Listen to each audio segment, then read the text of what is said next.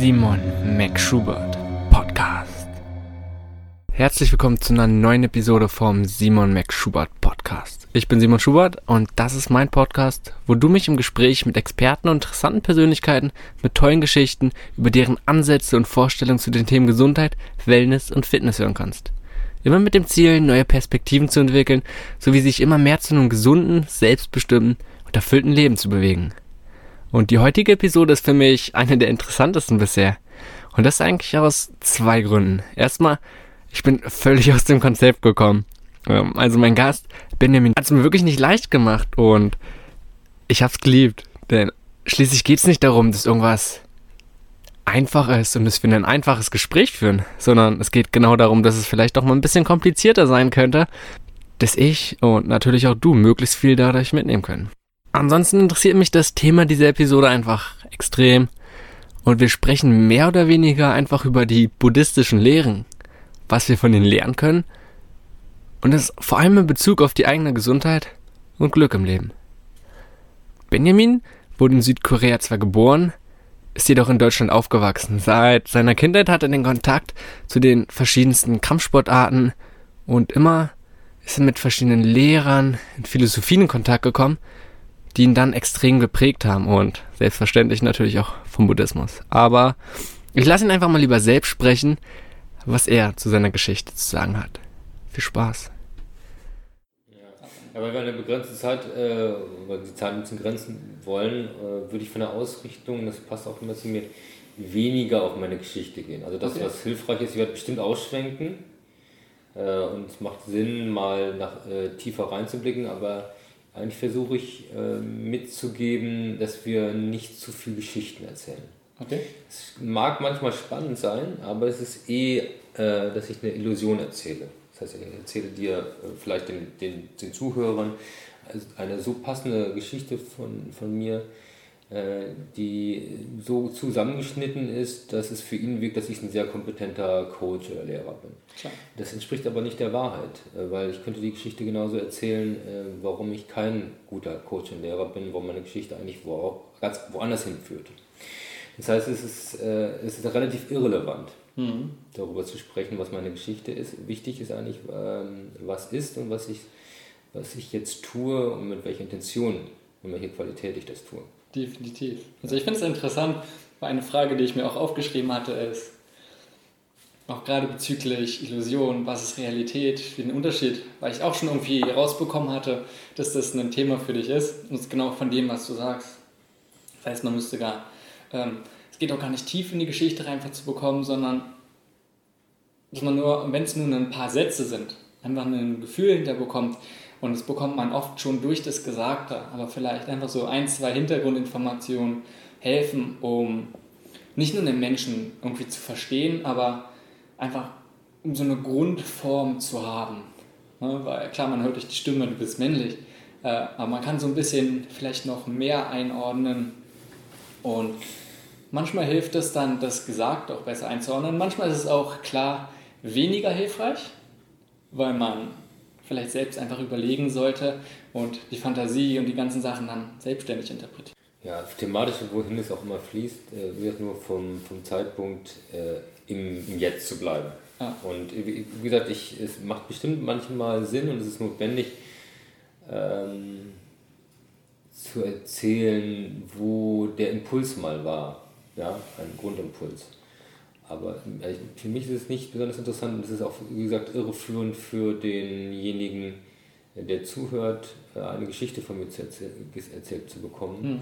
Mhm. Äh, auch wenn er vielleicht ähm, erstmal versucht, Dinge zu greifen.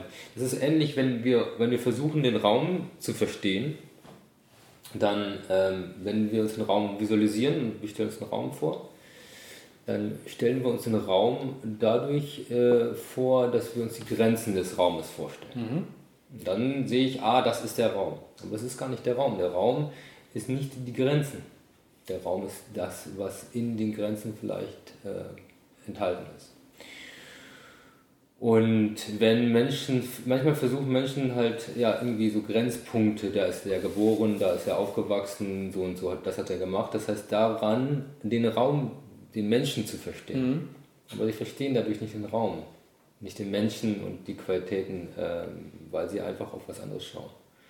Und das, die, die Wahrheit ist, der echte Raum hat keine Grenzen. Mhm. Der, äh, der, die Grenzen versuchen das zu begrenzen, aber selbst der Raum hat ja gar keine Grenzen. Aber es ist schwer, sich anders vorzustellen. Äh, das ist schwer, aber wenn man das schafft, dann hat man schon mal eine große, wichtige Weisheit äh, gefunden und Erkenntnis gefunden. Und äh, ich weiß nicht, ob wir den Menschen dienen, nur weil, äh, weil, weißt du, wenn ich kann sagen, ja, Menschen können sich schwer den Raum vorstellen, also erzähle ich über die Grenzen. Aber ich tue denen keinen Gefallen, weil ich, äh, weil ich denen nur unterstütze, weiterhin ihre Illusion zu leben.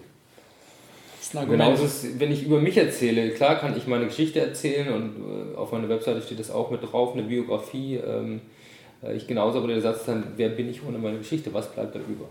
So, und das ist relevant. Mhm. Ja, und alles andere ist eigentlich, ähm, ja, eigentlich nur eine, eine Bedienung äh, des, des Verstandes um was zu greifen, was halt mit dem Verstand nicht greifbar ist. Ja, also finde ich eine interessante Sichtweise, ähm, wo sicherlich, also klar, sehr viel dran ist. Es ist halt immer schwer, weil man die Leute, oder weil man viel, auch mein Anspruch ist, Leute abzuholen. Und da gibt es natürlich verschiedene Möglichkeiten. Und Na, wir können ja einfach starten. Aber wie gesagt, ich würde gerne kurz nochmal, dass wir beide äh, zwei Minuten schweigen. Gerne. Äh, auch für dich so nochmal so in den Atem kommen und äh, uns hineinspüren. Ähm, den Atem wahrnehmen. Wie atme ich jetzt? Hm, wie geht es gerade meinem Körper? Was in meinem Körper wünsche ich gerade Aufmerksamkeit?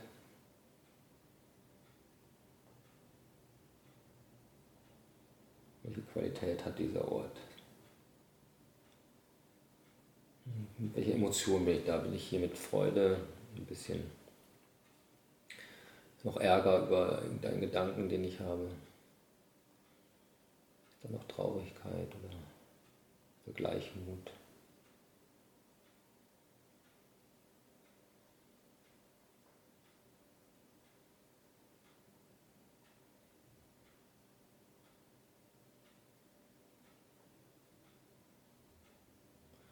Mit welcher Intention bin ich hier?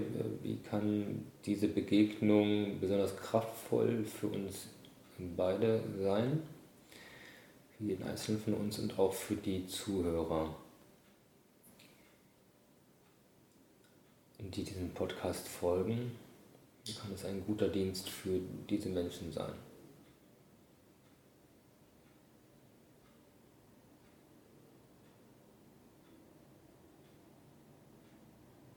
Welche Qualitäten können wir wieder mitbringen, damit wir hier einen ja, schönen Podcast oder einen dem, dem Menschen dienen und uns dienenden Podcast kreieren können. Bei mir ist es ja, mit Ruhe und einer gewissen Leichtigkeit und Freude, Offenheit, Geduld. Und Achtsamkeit in das Gespräch zu gehen.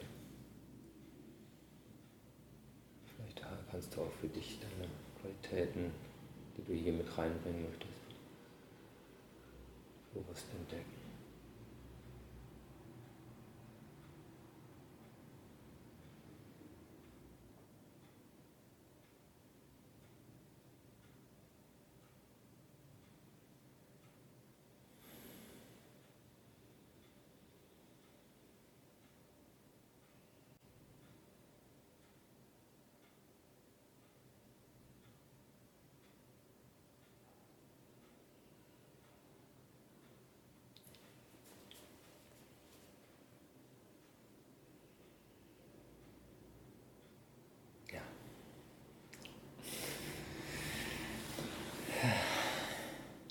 Schön, danke. Also, es ist immer wieder überraschend. Na, eigentlich ist es gar nicht überraschend, sondern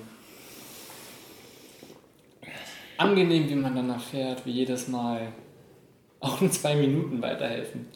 Weißt du, so einen runterzubringen, ja. zu sich zu kommen. Und ich meditiere auch täglich. Ähm, und trotzdem ist einfach jedes Mal ein schönes Gefühl. Und ich glaube, das ist auch ein guter An Anknüpfungspunkt. Ähm, dass wir einfach gucken heute auf einer ganz anderen Perspektive und von dem, was es heißt, irgendwie ein glückliches und gesundes Leben zu führen. Na, darum geht es ja auch. Oder darum geht es mir und in diesem Podcast, dass ich Menschen einfach da einen Einblick, eine Perspektive geben möchte. Und ich denke, das ist ein sehr, sehr wichtiger Teil dazu, einfach, gesagt hast, offen zu sein, oft, wie wir es gerade gemacht haben, einfach zu beobachten, was passiert außerhalb um einen, innerhalb um einen rum. Und du hast viele verschiedene Perspektiven, ähm, Themen, mit denen du dich beschäftigst, denen du anderen Leuten irgendwie nahebringen willst, dass die sich auch damit auseinandersetzen. Und was ich vor allem interessant war, als ich deiner Webseite gelesen habe, dass du auch viel aus der Kampfkunst rausmachst, ähm, wo es viel um Bewegung geht. Ähm, und ich weiß nicht, ob du vielleicht durch die Familie dort irgendwie reingekommen bist, ne, von deiner Herkunft. Ähm, was ich aber interessant finde, welche Aspekte und vor allem auch gerade von den Prinzipien, von der Philosophie dahinter, der Kampfkunst, was können wir davon auf unser Leben hier, ich nenne mal in der westlichen Welt, ähm, so übertragen? Was können wir davon mitnehmen, um sagen, was uns einfach hilft, den Alltag irgendwie gelassener und besser zu bewältigen?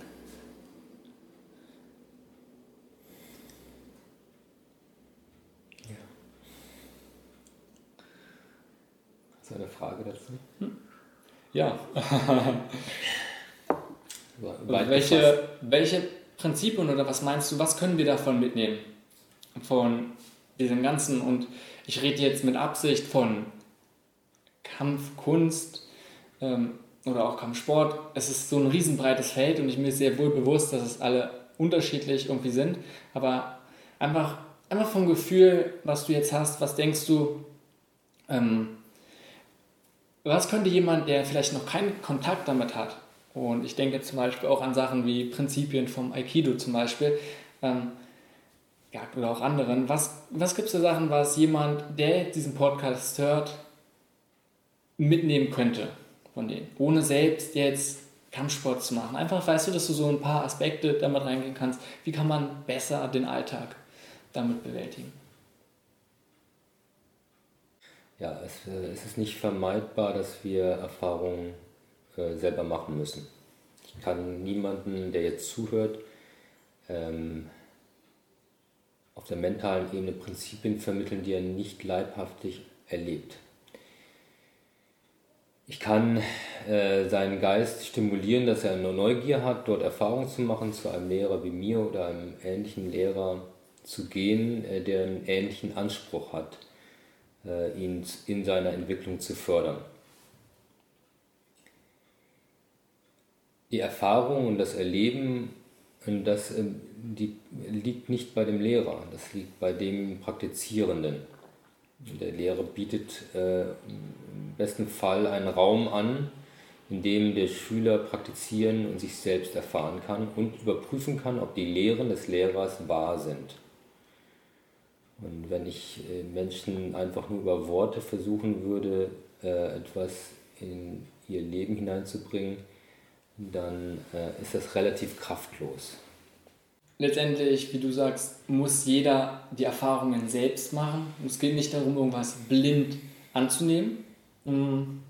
Heute haben wir aber leider nicht die Möglichkeit, jemandem wirklich die Erfahrung jetzt momentan machen zu lassen sondern uns bleibt ja nur das Medium äh, von der Stimme, vom Audio, um irgendwie was rüberzubringen. Und, und ob es nur einfach nur Anregungen sind, wo jemand dann wirklich bei sich jetzt zu Hause irgendwie selbst überprüfen kann, ob so ist. Es geht, letztendlich geht es mir um Anregungen, um irgendwas hervorzurufen, wo man in eine Richtung gehen kann und ja, das dann selbst zu erleben oder selbst zu erforschen.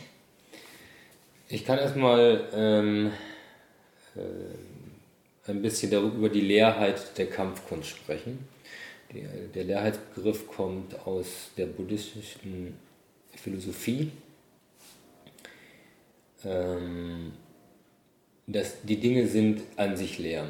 Wie ein Messer zum Beispiel äh, von jemandem geführt wird, der voller Wut äh, und, oder Angst getrieben dieses Messer benutzt, der ist in der Lage, damit ähm, Dinge zu tun, die jemand anderes verletzen.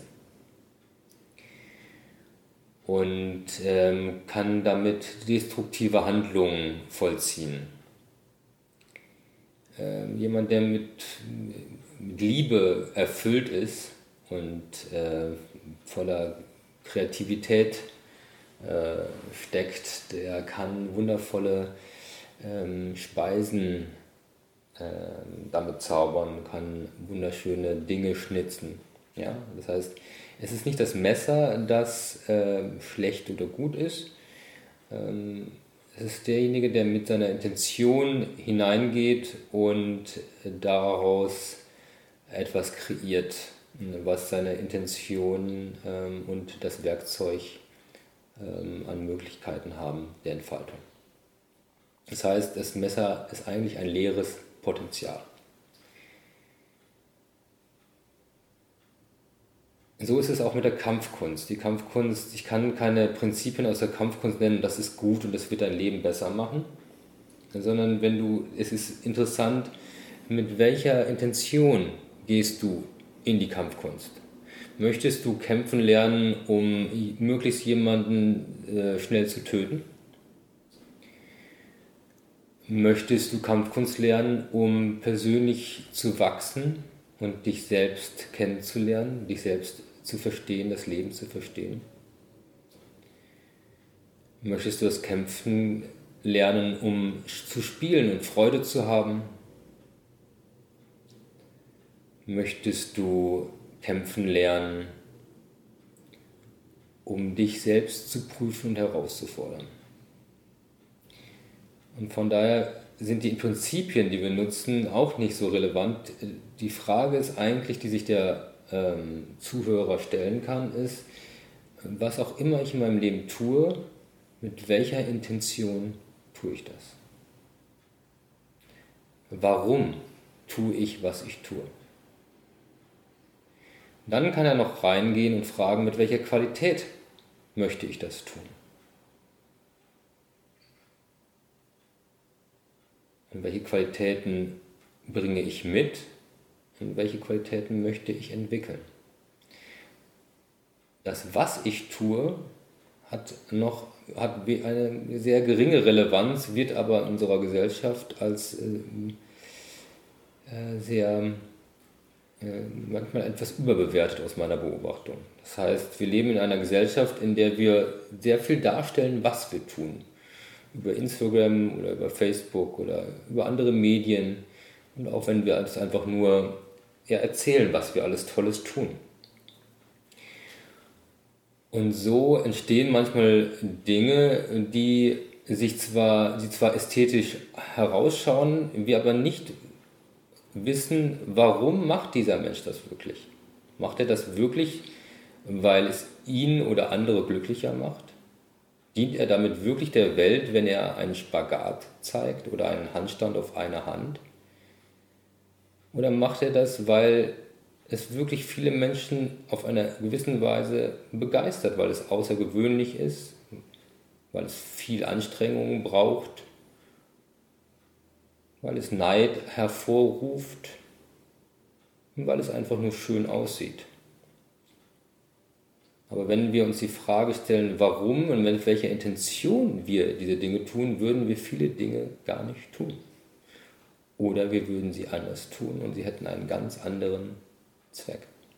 Meinst du, dass man generell überhaupt, wenn es um die Übermittlung von Inhalten geht, wie zum Beispiel, ob es jetzt meinst, was eine gesunde Ernährung ausmacht zum Beispiel, ähm, da geht es ja mehr ums Tun, was man tun sollte oder nicht tun sollte.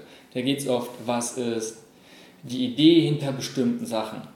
Auch letztendlich, auch im Buddhistischen von den Philosophien werden ja ganz klar vermittelt und ich weiß, dass gerade im Buddhistischen ähm, es oft darum geht, halt nicht genaue Lehren oder die, die Aussage davon direkt zu übertragen, sondern halt den, in diesem Fall den Zuhörer dazu bringen, dass er selbst zu seiner eigenen Interpretation, zu seiner eigenen Erfahrung kommt. Ähm, wie schätzt du es ein? Wie sinnvoll ist es dann, bestimmte Verhaltensweisen zu empfehlen? Ja, die, die, es gibt gewisse äh, Richtlinien, die können schon ähm, äh, benannt werden. Ich kann klare Empfehlungen sagen, wo ich weiß, das sind gewisse Dinge, ähm, wie zum Beispiel das Ausagieren von Wut es wird nicht heilsam sein. Teilweise wird es in gewissen Therapieformen sogar angeboten, dass man endlich mal aus der Wut heraus agieren kann, damit die Wut ausagiert wird. Für mich ist viel interessanter herauszufinden, warum bist du wütend, was möchte die Wut dir sagen, weshalb zeigt sie sich und sie auch ja, mit ihr zu sein, sie an, anzuerkennen, sie liebevoll wahrzunehmen. Hallo Wut, da bist du was möchtest du mir erzählen? Was habe ich bisher noch nicht gesehen, ähm, dass du dich zeigst? Und dann kann ich vielleicht die Botschaft der Wut verstehen und brauche aus ihr nicht zu agieren. Weil die Wut, ich muss sie nicht loswerden und ausleben, sondern ich kann einfach mit ihr sein und sie wahrnehmen. Und dadurch, dass ich mit ihr sein kann, kann sie sich auch von sich aus auflösen, weitergehen. Und das ist eine klare Empfehlung von mir, aber ich habe diese Empfehlung schon mal einem äh, Kunden gegeben und der meint, war ganz sicher, dass es richtig für ihn ist, die Wut auszuagieren. Er hätte das so gelernt von seinem Therapeuten, dass er aus der Wut agieren sollte. Und dann fühlt er sich auch immer gut wenn er das dann endlich konnte und er musste das erstmal lernen, endlich mal die Wut ausagieren zu können. Warum, wie kann ich diesem, äh, diesem Kunden sagen, dass er falsch liegt, wenn er doch eine ganz andere Wahrheit wahrgenommen hat bisher? Ich kann ihm nur anbieten, mal meine Erfahrung, die ich gemacht habe, auch zu erleben und dann zu erkennen, ob dann vielleicht seine Wahrheit äh, und meine Wahrheit ja, vielleicht meine Wahrheit etwas tiefer geht. Aber zu diskutieren darüber, etwas, was er erlebt hat und was, was ich ihm erzähle, da ist das, was er erlebt hat, viel kraftvoller. Und es ist auch gut so, dass er wirklich nur das glaubt, was er wirklich erlebt hat. Ich kann ihm nicht sagen, hör zu, du müsstest immer dem folgen, wo du glaubst, das ist ein sehr intelligenter oder weiser Lehrer. Das wäre nicht äh, ratsam weil dafür gibt es zu viele Lehrer, die sich widersprechen. Und viele Lehrer, die sich weise zeigen oder wo wir glauben, sie wären weise. Und wir können am Ende nur unsere eigenen Erfahrungen glauben. Und deswegen ist es wichtig, dass wir Lehrer einfach nur anbieten. Letztendlich ist das mehr oder weniger nichts anderes auch als nur eine subjektive Wahrnehmung, subjektives Erleben sowohl von dir, von mir oder von der jeweiligen Person. Nun, ja, tatsächlich ist es schwer, schwierig über Objektivität zu sprechen, aber wir können schon ähm, raus aus der Subjektivität gehen. Es gibt viele Dinge, die ich erfahre, die mit meinen Geisteszuständen zu tun haben, ähm, die ich habe, mit meinen Herausforderungen, meinen Bedürfnissen die haben nicht unbedingt so viel zu tun mit dem Gegenüber und seinen Bedürfnissen und Erfahrungen. Klar. Das heißt, wir können auch sehen, dass manche Wahrheiten, die auf mich, sich, mich beziehen, kann ich nicht auf andere replizieren. Nur weil ich das als wahr empfinde, äh, dass es für den anderen auch so wahr ist. Aber es gibt schon gewisse Dinge, die können wir beobachten, wenn wir viele dieser Menschen beobachten und sich viele Menschen auch miteinander teilen. Wo mhm. es eine andere Art von Intelligenz gibt, eine nicht mehr die einzelne Ich-Mensch-Erfahrung, äh, ähm, sondern eine kollektive Erfahrung. Mhm. Und wenn wir da reinschauen, können wir, kommen wir der Objektivität näher. Das versucht die Wissenschaft ja auch mit Umfragen mit über 1000 Personen, dass sie dann denkt, da sind wir sehr nah an der Objektivität. Zumindest bleiben wir dann immer noch in dem Raum oder in den Grenzen, die dieses Kollektiv wahrnehmen kann oder das Vermögen davon überhaupt. Aber klar wird es dadurch größer. Ähm, aber wenn wir von subjektiver Wahrnehmung und vor allem Erfahrung interessieren, ähm, interessiert mich deine Meinung und wie gesagt einfach Erfahrung, was jemanden denn zu einem gesunden und glücklichen Leben irgendwie weiterführen könnte. Ja. Also das mit der Gesundheit müssen wir leider ausklammern. Darüber kann ich nicht viel sprechen. Meine äh, Forschungen zur Gesundheit äh, sind so, äh, dass, äh, wir ein, dass wir ein sehr abstraktes Bild davon haben, was mhm. gesund ist. Die einen glauben, dass Gesundheit etwas ist, was sie sich dadurch verdienen, indem sie ein sehr sauberes, äh, sehr klar nach Regeln funktionierende, zum Beispiel Ernährung oder Lebensweise führen.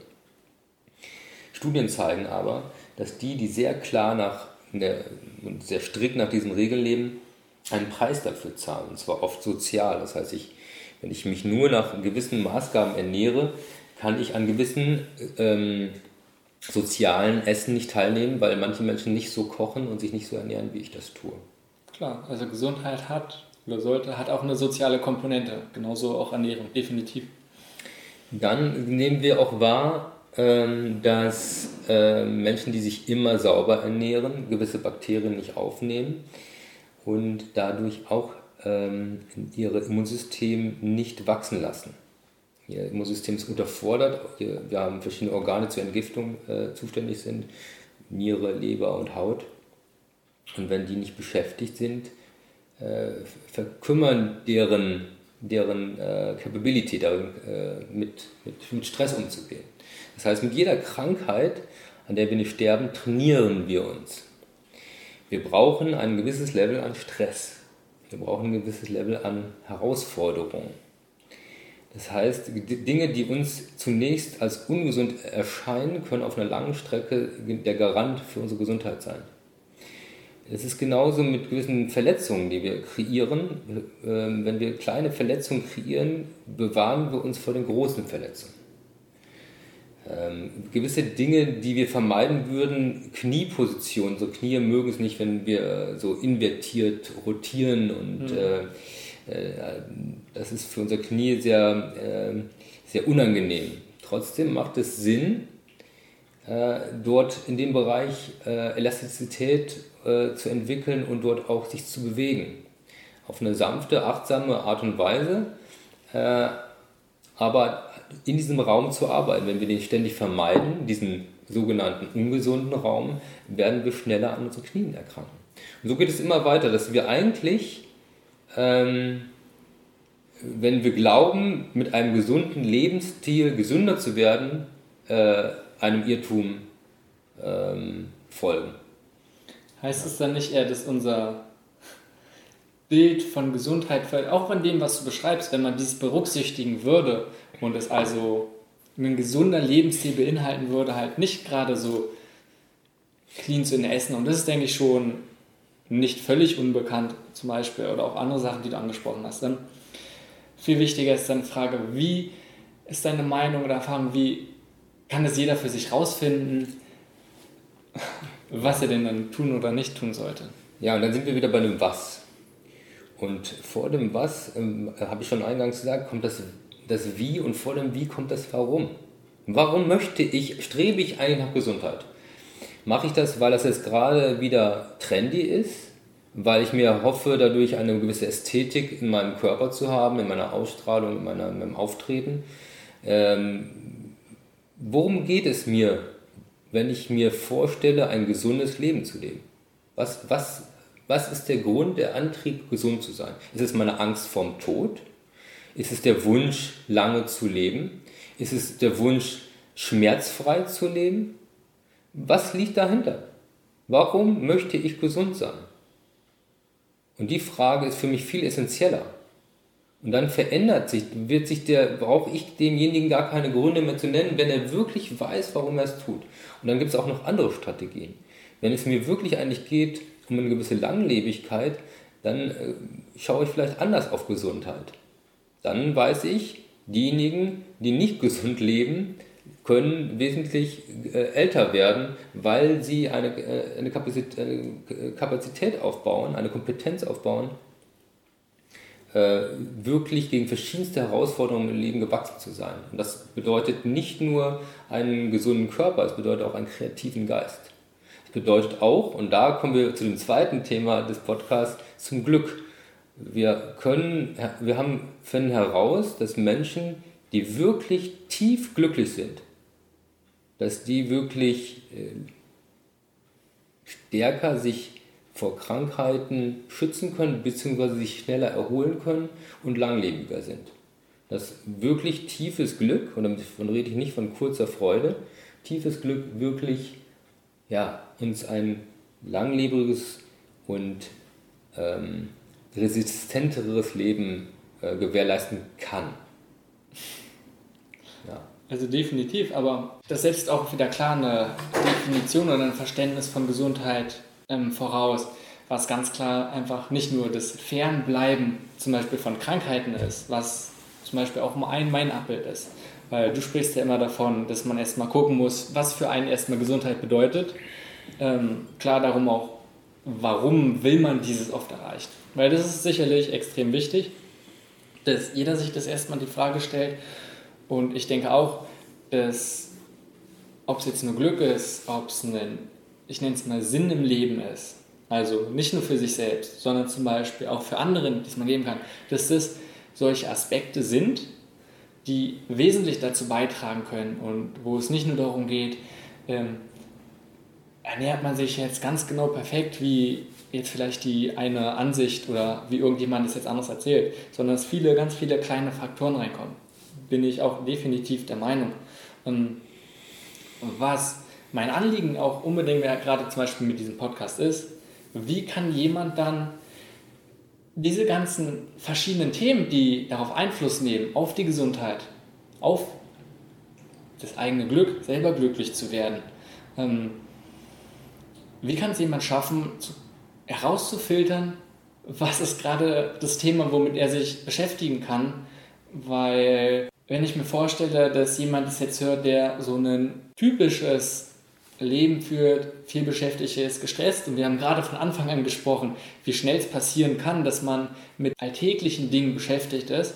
Und nicht jeder hat dann die Erfahrung und die Möglichkeiten, sich selbst einfach mal zurückzunehmen und es so stark zu reflektieren. Das denke ich ist auch sehr viel Übung. Hast du dann irgendwie Hinweise, wie findet man jemand genau die Themen, die jetzt gerade für einen wichtiger sind? Ich möchte eigentlich äh, auf zwei Aspekte gehen nochmal. Und zwar einmal mh, hm, können wir schon von etwas sprechen, was ein heilsamer Zustand ist und ein nicht heilsamer Zustand. Mhm. Also ich kann es an einem Gefühl zum Beispiel darstellen oder sagen wir es mal einem Geisteszustand. Wir können Neutralität wahrnehmen. Äh, das ist etwas, was äh, viele noch gar nicht so erforscht haben. Viele kennen eher nur diese Extremgefühle, Freude, Angst, Trauer. Und selbst, es gibt selbst neutrale Gefühle. Zwei davon sind zum Beispiel Gleichmut und Gleichgültigkeit. Gleichgültigkeit ist ein unheilsamer Zustand, äh, weil er uns unverbunden, nicht mitfühlend sein lässt. Wir sind einfach gleichgültig, uns ist es nicht, nicht wichtig, wie es dem anderen geht oder wie die Situation ist, wie es mir selbst geht. Ich, äh, es ist eine Art von Resignation, Unverbundenheit ja, mit sich oder anderen. Und die wird nicht zu einem heilsamen Zustand. Gleichmut ist in gewisser Weise Neutralität zusammen mit Liebe und Präsenz, kann Freude enthalten und Mitgefühl und kann sehr heilsam sein. Ich kann das zum Beispiel als ein Beispiel nennen, wenn ich einen Coaching-Schüler habe und jetzt der Coaching-Schüler oder Klient weint in der gesamten Stunde vor mir. Ist tief traurig über ein wirklich sehr, sehr schreckliches Ereignis in seinem Leben. Dann höre ich mir das an und kann Freude empfinden. Dann fragt man sich vielleicht, als derjenige dort weint, warum freust du dich, während ich hier weine? Und dann kann ich sagen, ich fühle dich mit und ich empfinde tiefe Freude darüber, dass du dich hier zeigen kannst, dass du mir so vertraust, dass deine Traurigkeit hier Raum findet. Ich freue mich darüber, dass du am richtigen Ort bist und dass hier jemand ist, der dem Raum gibt und dich dafür nicht verurteilt und nicht eingreift. Dass die Traurigkeit sich zeigen kann und sie da sein darf.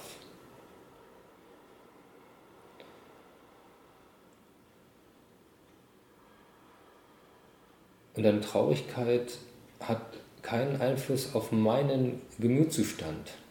Ich bin voller Gleichmut. Dadurch kannst du ganz so sein, weil es würde dir nicht helfen, wenn ich voller Mitleid wäre und mit dir leiden würde und mit dir traurig sein würde. Dann wären zwei Menschen sehr traurig, du wärst vielleicht irritiert und ich hätte, wäre auch nicht in der Kraft, äh, dir wirklich eine, eine Unterstützung zu sein in diesem Augenblick. Und wenn ich in Freude und Gleichmut mit deiner traurig sein kann, kannst du es vielleicht auch. Gleichgültigkeit für diesen Menschen nicht helfen. Wenn ich ihm gleichgültig entgegenkomme, ihm Empathie vorspiele, vorgaukle, wird er das auch so in gewisser Weise auch so wahrnehmen. Er wird wahrnehmen, da ist jemand, der interessiert sich nicht wirklich für mich. Der hat mich gar nicht wirklich gehört und wahrgenommen. Es hat den nicht berührt, meine Geschichte. Und so ist es kein, ja, kein heilsamer Zustand, weder für mich oder für die Menschen, die mit mir verbunden sein möchten. Zwei Gefühle, die sehr ähnlich ausschauen und ähnlich sein können, aber ganz anders gefüllt sind. Und zwar ist es eine in Abwesenheit von Präsenz und Liebe und das eine ist in Anwesenheit von Liebe und Präsenz. Ich denke, das ist etwas, was ganz schnell verwechselt werden kann und dadurch auch nicht richtig verstanden werden kann, weil es ist nichts, ähm, wo man, man sich so einfach selbst beschäftigt, ne? weil Gefühle sind oft da und Schmerz kommt hoch, ähm, Zorn, Enttäuschung, Glücksgefühle, Freude.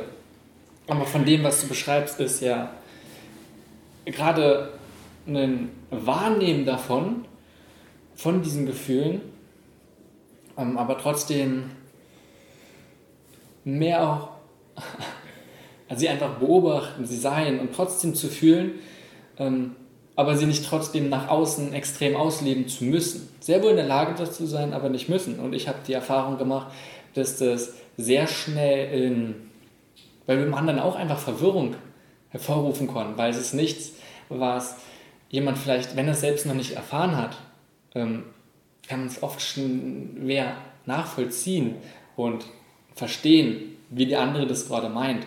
Weil die typische Reaktion, wenn jemand vor dir weint, ist ja meistens, dass man immer irgendwie Mitleid zeigt und oft wird es teilweise ja auch erwartet. Was meinst du, wie kann jemand rangehen, der selbst noch keine Erfahrung damit gemacht hat? Und ich bin jetzt schon wieder bei irgendwie, was man tun kann. Ähm, denn ich denke, warum, ist klar, dass es einen enorm weiterbringen kann, persönlich, wenn man sich, wenn man es schafft, wenigstens ein bisschen so eine Haltung zu haben. Und, aber jemand, der noch keine Erfahrung gemacht hat, was, was, oder auch im Coaching, wie bringst du jemanden dazu, mehr so zu fühlen und vielleicht einfach einen Schritt nach hinten zu machen und nicht impulsiv einzelnen Emotionen nachzugehen? still mit dem zu sein, was äh, da ist. Wenn sich dort Traurigkeit bei meinem Gegenüber zeigt, äh, kann ich damit still sein. Kann meine Impulse, die ich jetzt habe, wahrnehmen. Ah, da ist ein Impuls, ich möchte jetzt trösten, ich möchte jetzt bemitleiden, ich möchte jetzt Empathie zeigen, ich möchte jetzt am liebsten wegrennen, weil mich das überfordert. Ich möchte sofort gute Ratschläge geben. Einfach die Impulse wahrnehmen und aber trotzdem damit äh, still sein. Dadurch ähm, auch etwas über sich selbst zu erfahren und herauszufinden, was es mit dem anderen macht, wenn man still ist. Und wenn er sagt, oh, sagst du gar nichts, dann kann man das auch vermitteln, sagen, ja, ich würde gerne damit still sein, weil ich herausfinden möchte, was vielleicht ähm, jetzt tatsächlich klug wäre ähm, zu tun oder nicht zu tun. Und dafür ist es ratsam, damit still zu sein. Und wenn uns jemand etwas erzählt von seinem Leiden, ist es sowieso acht, äh, ratsam, einfach nur achtsam zuzuhören. Gar nicht zu versuchen, irgendwas anderes zu tun, als, zuzuhören. Und das fällt vielen schwer, weil sie ähm, möchten nicht weiter mit dieser, äh, mit den Geschichten vielleicht belastet werden. Äh, es ist sehr anstrengend, dem einem zu folgen, der so emotional ist. Man hat vielleicht auch ja, schon fünf andere Ratschläge, vielleicht bezieht man die Geschichte auf sich selbst, erinnert sich selber an solche Geschichten und ja, hat ganz viele Impulse und Reaktionen in sich, ähm, die ja, gerne ausagieren möchte. Und es ist ratsam, sich im wirklich achtsamen, liebevollen Zuhören zu üben. Ähm, letztendlich, was, du sprichst ja von Achtsamkeit und genau darum geht es ja. Für mich aber nicht nur auch ähm, gegenüber im Gespräch, sondern vor allem auch erstmal nur gegen sich selbst nur bei einem selbst. Das heißt, einfach erstmal zu gucken, nicht nur im Gespräch, sondern im alltäglichen Leben. Was sieht man, was für Gefühle ruft es denn hervor? Und Achtsamkeit, Meditation sind alles so eine Sachen, die von ganz vielen Medien auch die letzten Jahre immer mehr hochkommen. Was ist dein Verständnis? Und für jemanden, der vielleicht noch nicht genau weiß, was meinst du mit achtsam sein?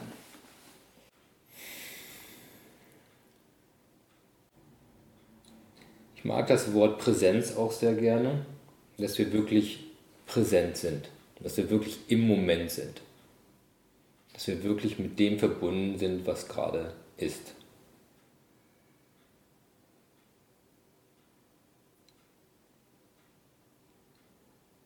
Wirklich zuzuhören, wirklich den anderen mitzufühlen und, wie du auch sagst, sich selbst zuzuhören, sich selbst zu fühlen.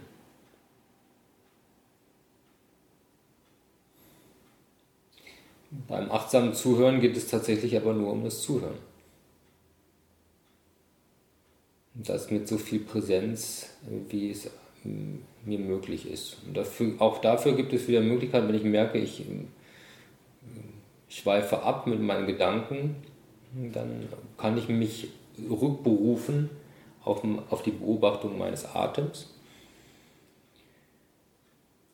und bewusst atmen, atmen, damit mein Geist, der mich etwas verwirrt, wieder eine Aufgabe hat, die mir nützlich ist. Und zwar die Beobachtung meines Atems. Und dadurch komme ich automatisch in die Gegenwart zurück und ähm, das macht, hilft mir wieder achtsam zu sein, wieder präsent zu sein.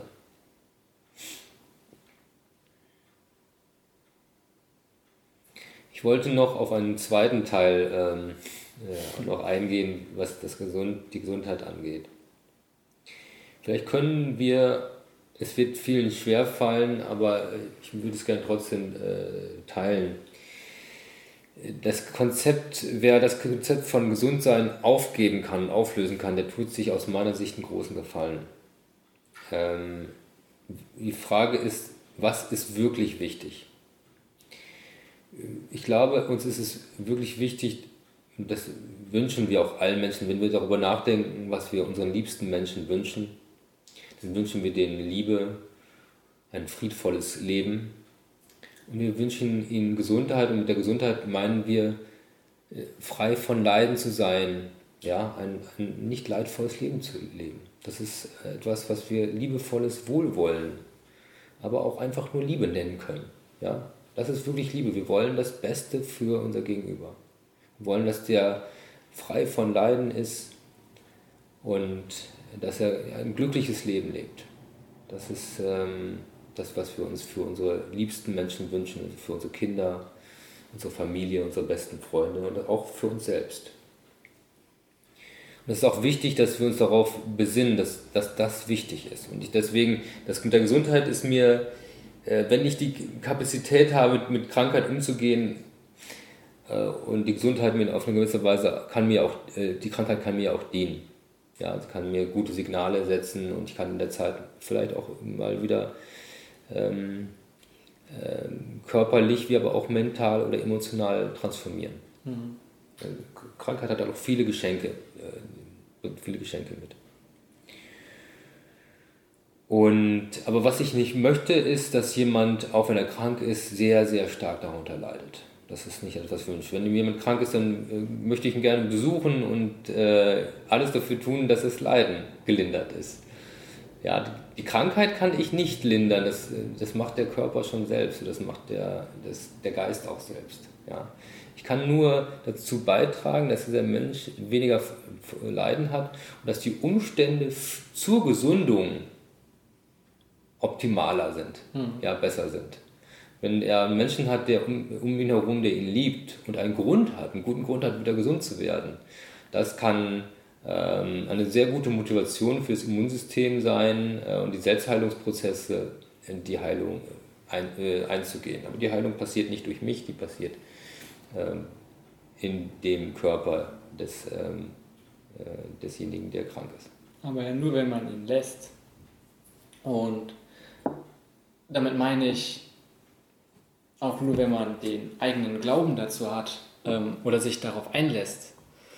Und genauso auch wieder vor, wenn wir über Achtsamkeit zum Beispiel sprechen, sind, und ich sage es ohne Verurteilung oder sowas, viele ja so sehr damit beschäftigt, das Leben zu leben, ohne sich genau auf solche Sachen oder mit solchen Themen irgendwie zu beschäftigen. Ähm, und alles, was du sagst, ist wahr und deckt sich auch mit vielen mit meinen eigenen Erfahrungen. Und ich probiere immer so, oder ich finde es schwer, jemand, der sich noch nicht so wirklich damit beschäftigt hat, langsam daran zu führen. Weil für jemanden, der sowas, der zum ersten Mal überhaupt mit der Thematik und damit meine ich mit dem in Kontakt kommt, worüber wir gerade sprechen, ähm, ruft es oft eher Fragezeichen oder Unverständnis vor. Er kann damit oft nichts anfangen. So ist zumindest meine Erfahrung. Ähm, und genauso auch nur alleine, wenn wir sagen, man soll achtsam sein oder wenn es darum geht, wenn wir jetzt zum Beispiel sagen, es hilft, wenn man anfängt, jeden Tag langsam nur ein bisschen zu meditieren, was am Anfang ja auch nichts anderes sein kann, als den eigenen Atem wahrzunehmen, wie du auch schon gesagt hast, um sich wieder ins Hier und Jetzt irgendwie zurückzubringen, den Geist darauf zu konzentrieren. Und wenn man dann anfängt, sagt, okay, ich probiere es jetzt, und es einfach so nicht klappt, weil jedes Mal sofort neue Gedanken sind und man nach fünf Minuten merkt, oh, ich habe gerade an was anderes gedacht oder ständig ganz viele Gedanken kommen, und dann ist es oft frustrierend oder man, man versteht gar nicht, wie es funktioniert, weil auch von dem Klar, wir haben es gelernt, von klein auf alles irgendwie in eine Form zu packen, alles irgendwie zu erklären.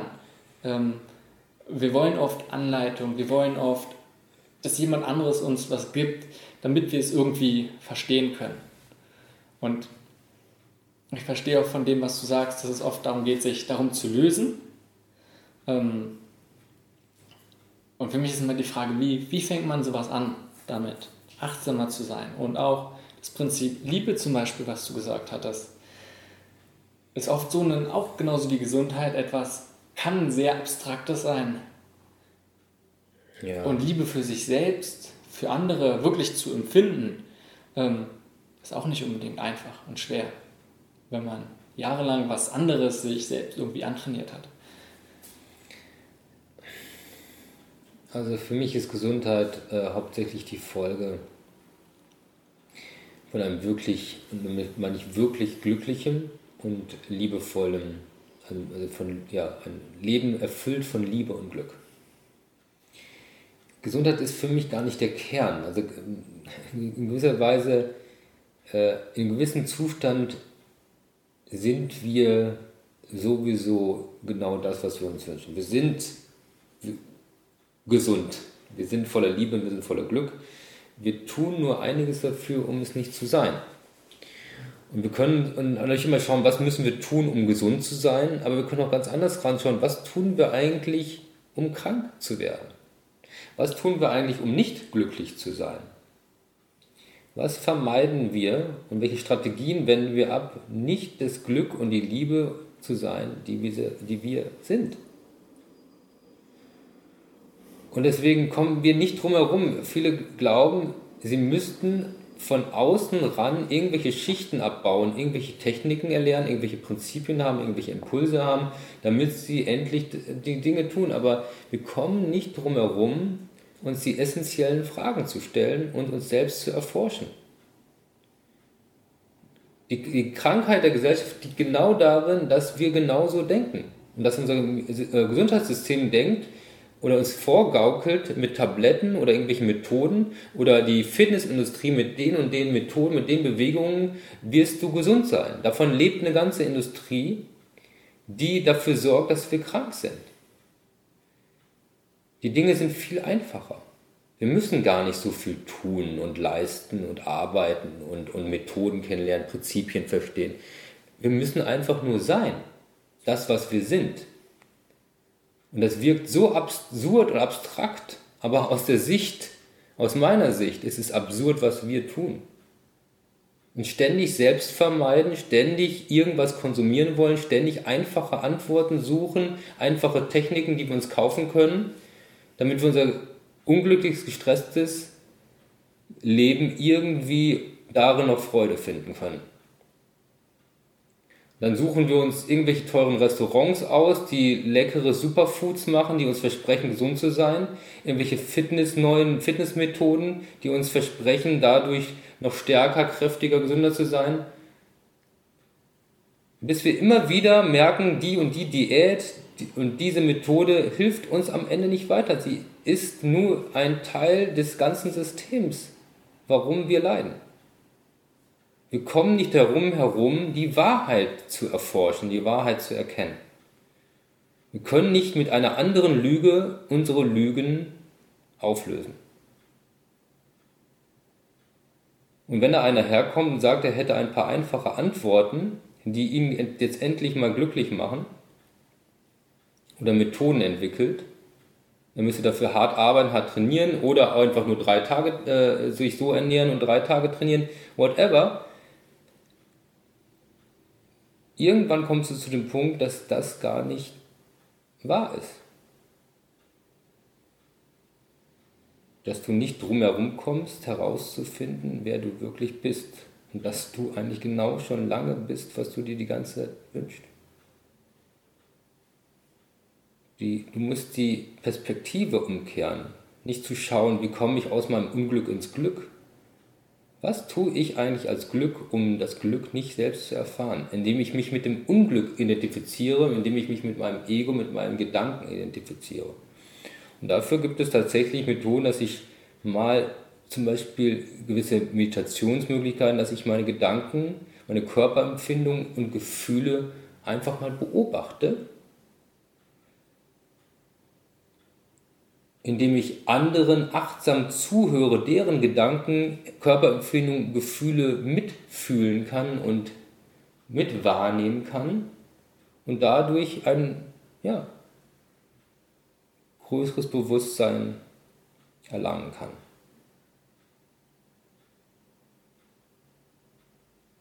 Ich liebe, was du gesagt hast. Ähm, eigentlich, du hast ja gerade dann mehr oder weniger gesagt, dass wir die ganzen Sachen schon sind. Wir sind mehr oder weniger gesund. Wir haben schon Liebe in uns, Glück in uns. Uns geht eher darum. Das ist eine gute Nachricht. Dass wir nicht mehr machen, definitiv. Ja. Nicht mehr so viel dagegen machen, uns dagegen sträuben, uns auf Sachen konzentrieren, warum wir das alles nicht sein können. Und es deswegen darum geht, einfach zu gucken, was schon einfach da ist und das zu erforschen und einfach dieses Streben nach diesen Sachen aufzugeben. Um nochmal auch zum Konzept von Liebe einzugehen, weil ich denke, dass das was ein wesentlicher Bestandteil ist, um auch irgendwie wirklich ein glückliches Leben zu führen ich denke, es ist enorm schwer und mir geht es auch gar nicht darum zu sagen, ob irgendwas einfach ist oder eine Ausrede oder sonst was. Ähm, aber wenn man gerade ein Leben hier in Berlin in einer Großstadt und es gibt sicherlich noch andere, wo es deutlich schwieriger ist, aber wo einfach so viel Anonymität herrscht, so viel Druck und Unpersönlichkeit, einfach solche Qualitäten anderen Menschen gegenüber zu entwickeln. Also ich spreche jetzt von wahrem Mitgefühl oder von Liebe und auch vor allem mit sich selbst oder gegenüber sich selbst. Weil, es eigen, weil man oft von außen ja immer mehr suggestiert bekommt, oh, man sollte anders sein. Man sollte, das, das fehlt einem noch, wie du sagst, damit man gesund ist, damit man glücklich ist. Das sollte man noch haben. Man, Deswegen, das hatten wir auch mit dem, auch im Eingang, dass ich sage, geht in die Erfahrung. Ähm, wir können nicht einfach das hinnehmen, dass manche Menschen uns sagen, das würde sie glücklich machen. Wir haben uns mal eine Zeit lang vorgestellt, dass zum Beispiel gewisse Stars, Hollywood-Stars, die glücklichsten Menschen sind. Die sind berühmt, erfolgreich, schön, machen einen wirklich spannenden Beruf.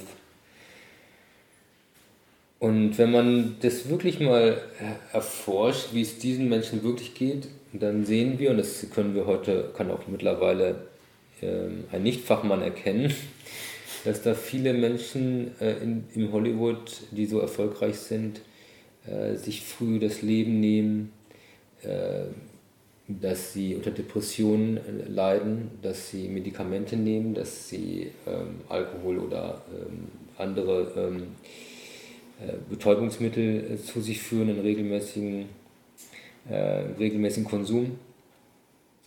Dass, äh, ja, dass sie dass Berühmtheit und Schönheit in der Form nicht äh, zum Glück führt. Wenn wir noch weitergehen in der Glücksforschung, auch dass ein großer Reichtum und Macht und Kontrolle nicht zu mehr Glück führt. Und dass Technologie und moderne Kultur nicht zu mehr Glück führt. Also Japan und Korea zum Beispiel sind technologisch mittlerweile modern und haben die, die höchsten ähm, Suizidraten. Und äh, Korea zum Beispiel auch einen sehr hohen, Südkorea einen sehr hohen Alkoholismus. Das heißt, wenn wir schauen, ähm, wer wirklich glücklich ist, sehen wir, das sind Menschen, die eigentlich voller Liebe sind und voller Nächstenliebe auch sind. Altruismus zum Beispiel ist ein sehr wichtiger Faktor, um wirklich glücklich zu sein. Und die eigene Gesundheit ist auch für solche Menschen, die altruistisch denken, gar nicht so, so wichtig. Da wird teilweise die eigene Gesundheit und das eigene Leben gefährdet oder aufs Spiel gesetzt für andere Menschen. Weil man sich selbst gar nicht so wichtig nimmt. Und das wiederum, sich selbst nicht so wichtig zu nehmen und sich ein Teil eines Organismus zu sehen, einer Gemeinschaft zu sehen, der auch nur dem Wohl dieses gesamten Organismus dient, das scheint glücklich zu machen. Und für mich ist Glück immer ein Merkmal von Wahrheit. Wenn ich leide, sehe ich die Wahrheit nicht, lebe die Wahrheit nicht oder erkenne sie nicht an. Und wenn ich glücklich bin, bin ich der Wahrheit sehr nahe. Und ich bin nicht nur ich als eine Einzelperson, ich bin ein Teil eines großen ganzen Seins. Und wenn manchmal kann ich so sehr darauf achten, dass ich super gesund bin, ein super glückliches Leben lebe, abgetrennt von anderen. Ich bin total berühmt, ich bin mächtig, ich bin erhoben über alle anderen, ich bin viel schöner als alle anderen, kreativer, einflussreicher. Und das macht mich nicht glücklicher. Zumindest nicht zwangsläufig. Wenn es meine Aufgabe im Organismus ist, tatsächlich ein Führer zu sein, der mächtiger und, und kraftvoller ist, dann kann das tatsächlich dazu führen. Weil es meine Aufgabe ist und mein Purpose ist, auf diese Art und Weise dem Organismus, der Gesamtheit, dem Einssein zu dienen. Ich kann mir aber nicht vorstellen, dass es unser aller Aufgabe ist, zu führen, besonders zu sein, uns abzutrennen und nur für uns selbst, unserer Gesundheit und unserem Glück nachzustreben. Ich glaube, dass das ein Gemeinschaftsakt sein soll, dass wir in einem Wir denken müssen, um wirklich glücklich zu sein. Und das ist auch ein, für mich ein ganz wichtiger Schlüssel.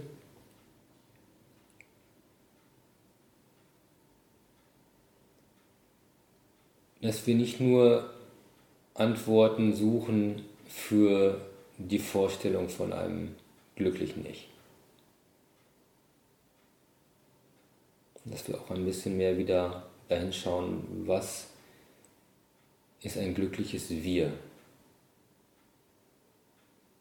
Dann kommen wir eigentlich dem wahren Ich etwas näher, wenn wir wieder in der Lage sind, in diesem, in dieser, auf diese Art und Weise zu denken.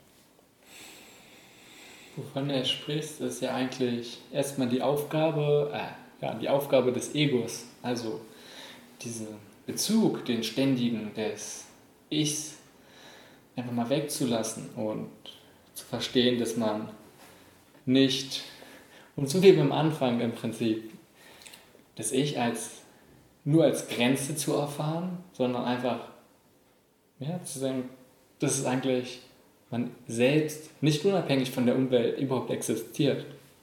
Und klar, im Buddhismus ist es ein großer Bestandteil davon und Punkt. Und, aber erstmal die Aufgabe des Ichs und damit dann irgendwie sich selbst doch irgendwie näher zu kommen und klingt erstmal widersprüchlich. Als erstes. Ähm, hast du den bist du der Meinung, dass dieses Erlebnis und oder die, die Erfahrung, die man dadurch machen kann oder dahin kommen kann, dass man nicht nur ich ist, nicht nur im Ich denkt, alles auf sich, sich bezogen, dass, es, dass man das durch Meditation besser erfahren kann als in der Gruppe, im Kollektiv? Oder ist beides nötig?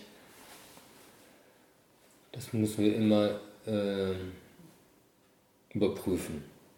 Wir, wir, können zum Beispiel überprüfen, wann macht es Sinn, zum Beispiel bei Körperübungen mit Partnern oder in der Mannschaft zu trainieren. Und was, welche Körperübungen machen mehr Sinn, wenn ich sie alleine mache? Welche Tätigkeiten machen mehr Sinn, sie alleine zu tätigen und welche mehr in der Gruppe? Wenn ich zum Beispiel an einem äh, sehr intimen Buch schreibe, ja, ein, Tagebuch, wo es, wo es äh, meine, das Ausschreiben meiner Gefühle oder Dichtungen geht, dann kann es sinnvoller sein, nicht, muss nicht zwangsläufig, aber es kann sinnvoller sein, dass ich, dass ich da zu einem Punkt komme, das mache ich besser alleine. Und dann gibt es gewisse Dinge, wenn ich zum Beispiel an einem großen Wissenschaftswerk arbeiten möchte, dass ich mit vielen Kollegen daran arbeite und mich dann überprüfen lasse. Manchmal kann es sogar sein, dass ich sage, jetzt gerade ist es besser, wenn ich die nächsten drei Stunden alleine an dem Werk arbeite und dann gehe ich nochmal wieder zu meinen Kollegen und frage die hm. nach. Das heißt, da gibt es für mich keine Pauschalantwort. Äh, wir haben auch verschiedene Dimensionen des Seins. Ich bin kein Verfechter zu sagen, wir müssen das Ego auflösen. Das Ego hat den, leistet uns ja einen großen Dienst. Also, ähm, nur das Problem ist ja nur die Identifizierung mit dem Ego. Mhm. Also dem sogenannten Ego ist für viele auch schwierig, äh, ein schwieriger Begriff. Ähm,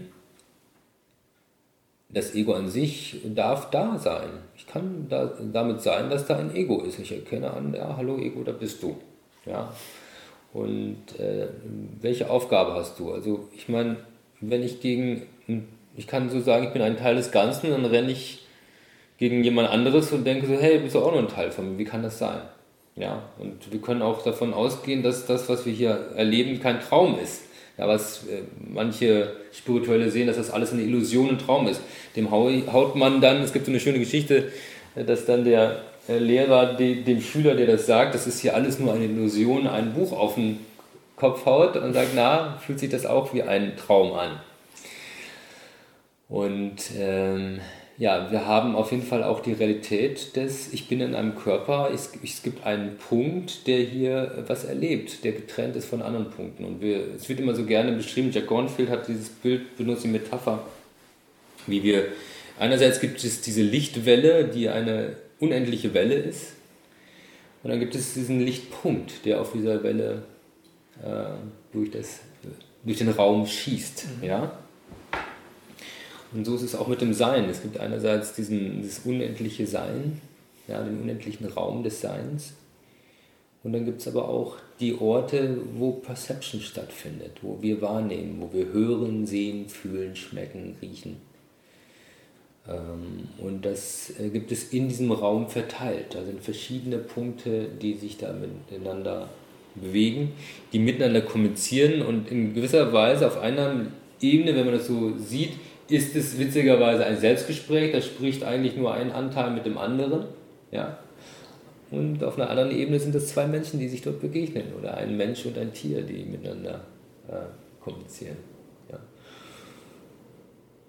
Und, äh, deswegen, äh, ja, wenn wir das auch für uns erstmal wahrnehmen, dass das auch das Sein verschiedene Dimensionen hat, dann ist das auch, äh, können wir auch eine andere Beziehung zu dem Ego führen. Ähm, also der auch der Vorstellung der Abgetrenntheit ist auch hilfreich. Sie lässt uns auch, äh, dadurch, dass wir anerkennen, dass Rot äh, auf einer Ampel uns signalisiert, dass wir achtsam sein sollten beim Übergehen ähm, äh, der Straße ähm, oder Weiterfahrens, äh, kann das sehr hilfreich für uns sein, damit wir weiter hier äh, gesund existieren können ja, und, äh, auf, auf, ähm, und weiterleben können. Das ist eine verdammt schwierige Frage, zum, auch, auch für mich, weil du hast es schon gesagt, dass wenn man oft sich mit solchen Thematiken beschäftigt und wo es darum dann geht, sich zu fragen, was ist wirklich? Und wenn man halt immer irgendwie weitergeht, Sachen hinterfragen, weil das ist ja oft mehr oder weniger, worüber wir hier die ganze Zeit sprechen, eine der Kernmessage, dass man jeder sich erstmal fragen oder überhaupt anfangen sollte, Sachen zu hinterfragen für sich selbst. Ähm, dann letztendlich das ist ein großer Anfang. Und wenn man dann immer weiter geht, zurück, kommt man irgendwann, ja, letztendlich, was bleibt mir erstmal nur die Wahrnehmung, das, was ich habe, weil durch die Wahrnehmung kann ich Sachen erleben. Und was nehme ich überhaupt wahr? Das ist, was ich am Anfang meinte. Teilweise ja immer nie die Realität, sondern immer nur meine eigene subjektive Wahrnehmung. Und nur alleine, wenn man sich vor Augen führt, sehen zum Beispiel sicherlich eines der Großen, das ist eine wundervolle Sache. Und viele stellen sich es vor, wie man guckt irgendwie aus dem Fenster. Man sieht nicht alles, aber einen Teil. Aber wenn man dann irgendwie ein bisschen anders überlegt, was Licht geht rein auf die Netzhaut, von dann werden irgendwelche elektrischen Impulse ins Gehirn reingenommen. Und nur alleine, man kann die Augen schließen, man kann sich Sachen vorstellen, man sieht etwas. man träumt etwas. Ähm, und es kann sich auch extrem real anfühlen. Man kann denken, man sieht genauso Bilder. Das heißt, was ist Realität, was ist Illusion? Ähm, wie, kann man, wie kann man solche Sachen trennen? Und klar, man kann sich irgendwann die Frage stellen, muss man sich die Frage stellen, muss man, also wofür ist es gut, aber weißt du, was ich meine? Aber dafür, genau für diese Fragen lohnt es sich doch zu leben. Was gibt es für essentiellere und spannende Fragen? Also ähm, die Neurobiologie beschäftigt sich äh, gerade sehr viel mit diesen Fragen. Ja, also auch in Bezug mit Glück und Meditation auf der einen Seite, was löst Glück aus? Glück ist ganz gering erforscht. Eines der wichtigsten Dinge der Menschheit ist total primitiv erforscht. Dazu gibt es ganz wenig ähm, wirklich ja, fundierte Erkenntnisse. Wir können nur ganz ja, unscharf ähm, aus der Gehirnbeobachtung und Umfragen, primitiven Umfragen, ähm, erkennen, was vielleicht für Glück verantwortlich sein könnte und für Glücksempfinden. Dafür müssten wir auch noch Glück definieren können. Da muss man sagen, dass äh, zum Beispiel der Buddhismus da schon wesentlich weiter ist, was äh, das Geisteswissenschaftliche angeht äh, zu dem Teil und auch die, ja, die Erforschung durch, durch Meditation ähm, zu dem Thema Glück. Ähm,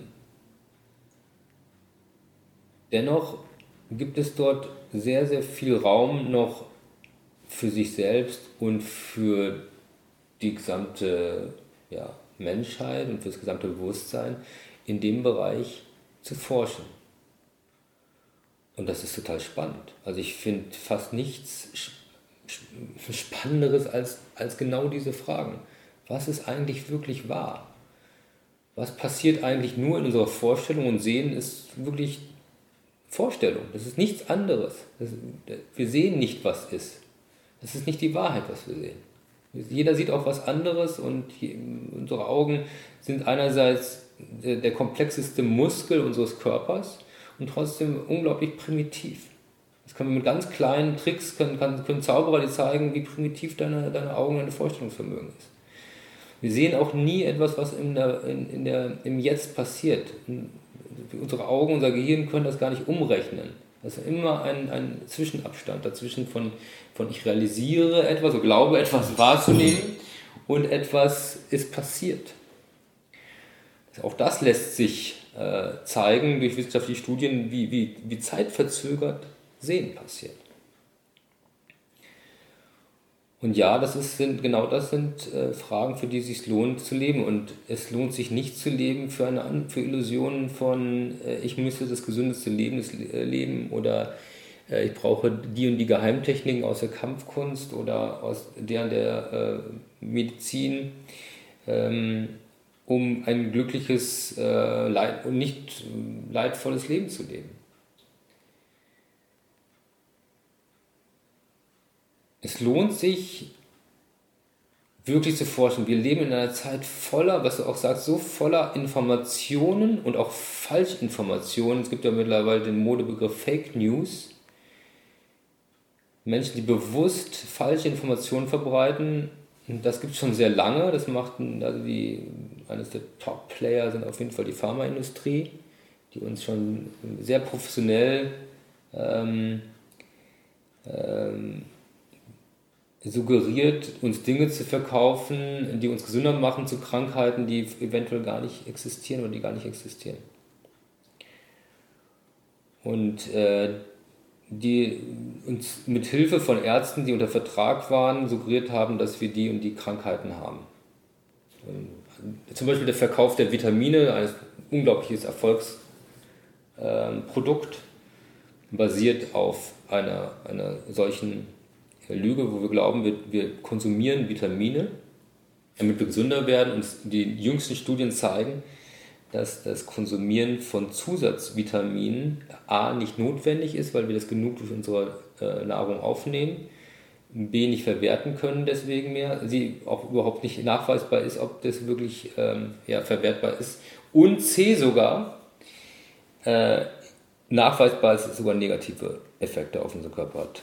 Dass die zum Beispiel die sogenannten freien Radikale, wie ich gesagt habe, die in uns Stress ausüben, mhm. uns sogar helfen,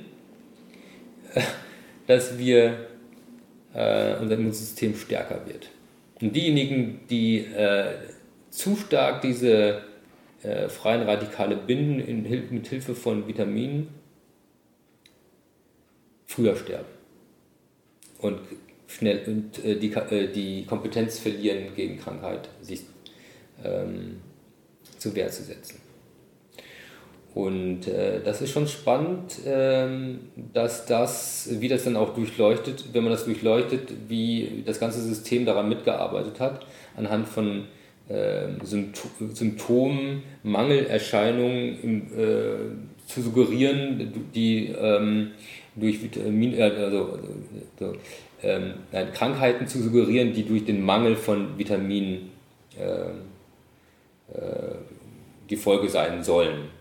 Ja. Definitiv. Also ja klar, letztendlich sagen auch viele, zu viele Antioxidantien, nur worum es da geht, ja. mhm. gegen freie Radikale sind nicht unbedingt immer nur positiver. Genau. Mehr ist nicht immer besser.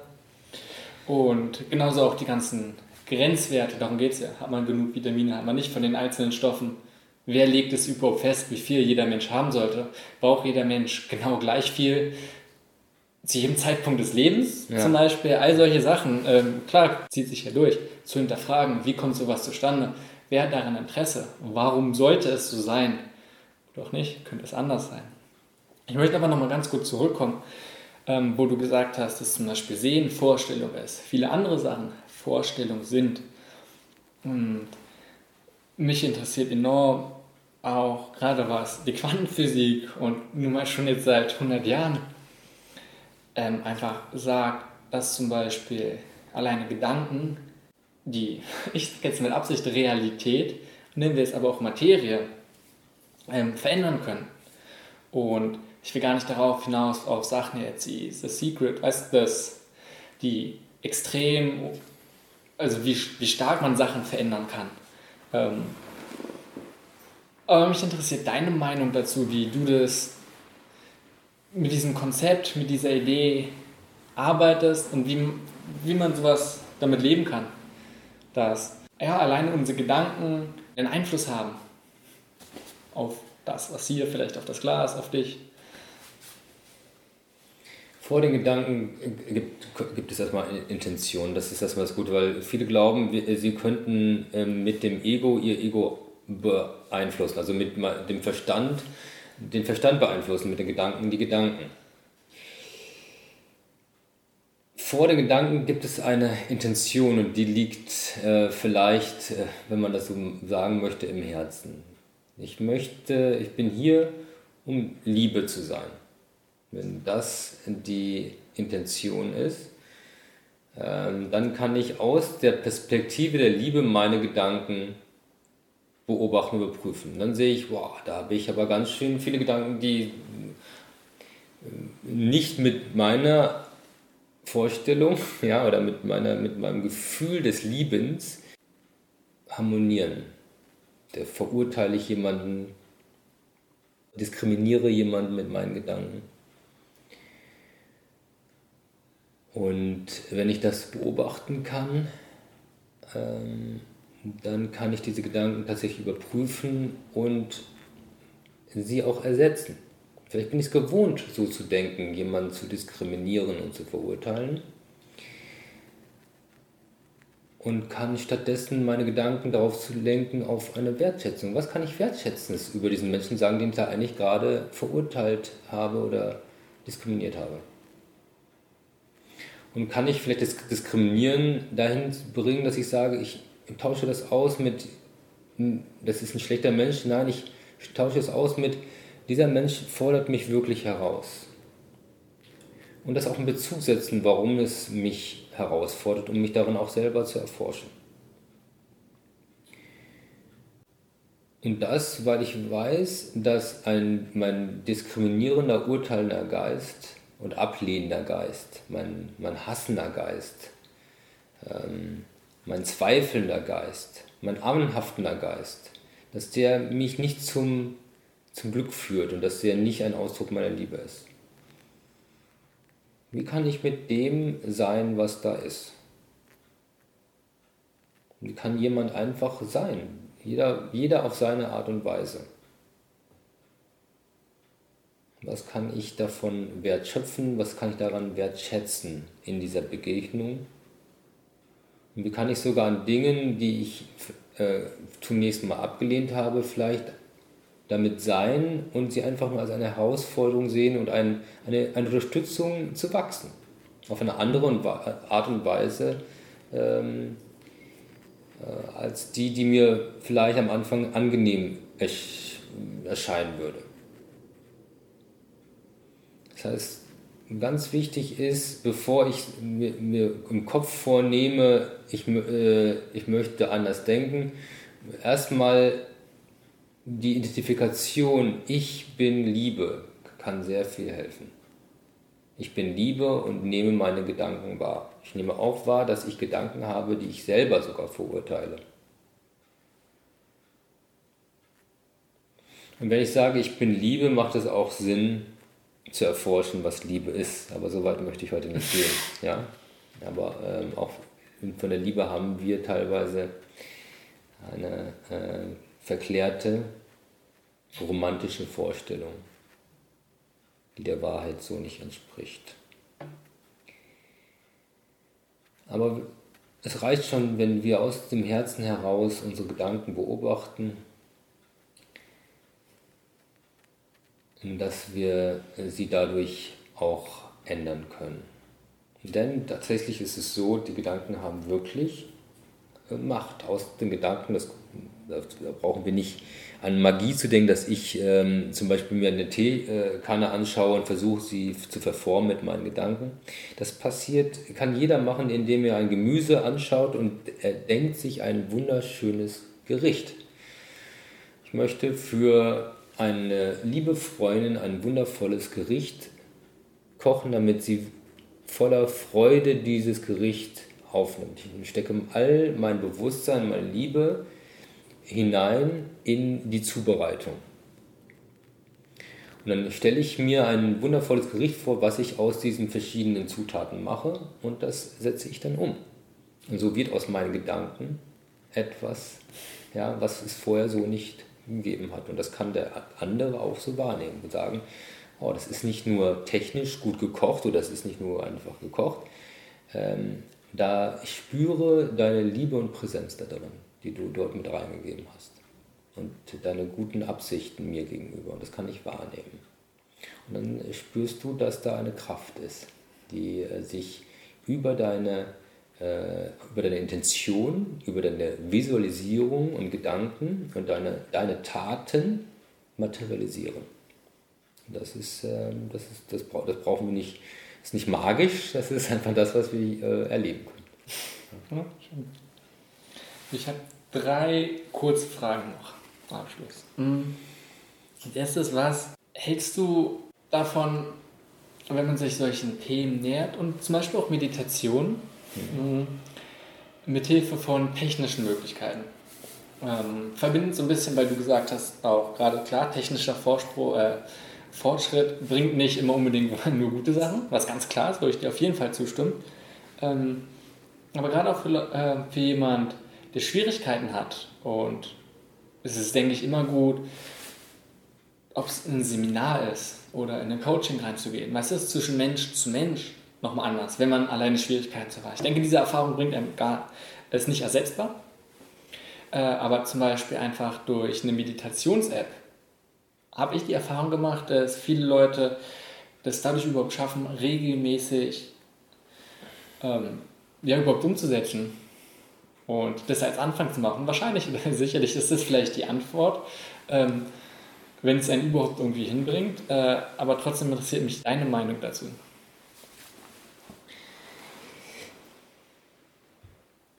Also das mit diesen Meditations-Apps ist ein relativ junges Phänomen, was äh, Sinn macht, dass sowas angeboten wird, weil heutzutage viele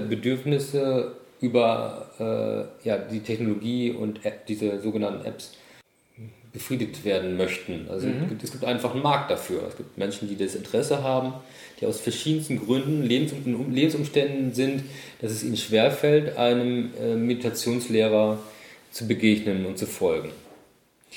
Aber äh, wie ich schon sagte, es gibt eine, die Leerheit der Dinge. Ähm, das, es ist nicht das App, äh, das, das gut oder schlecht ist, sondern es ist die, der, ja, die Intention, mit derjenige, derjenige, der es anbietet, macht. Da gibt es nicht nur, nur jemand, der einen weißen Kittel anhat und äh, sich als Weise verkauft, ist das auch und ist dann auch liebevoll und äh, hat die, äh, ja, die Kompetenz, dich gut zu, anzuleiten, dich zu führen. Genauso ist es andersrum, wenn ich nicht mit der richtigen Intention reingehe äh, in die Meditation, wird, wird es vielleicht auch nicht Kraft haben. Es gibt Menschen, wir wollen einfach nur nicht mehr fühlen, weil die haben so viele Gedanken in ihrem Kopf und Emotionen und die wollen sie ausschalten mit Hilfe von Meditation. Und das ist ein Missbrauch.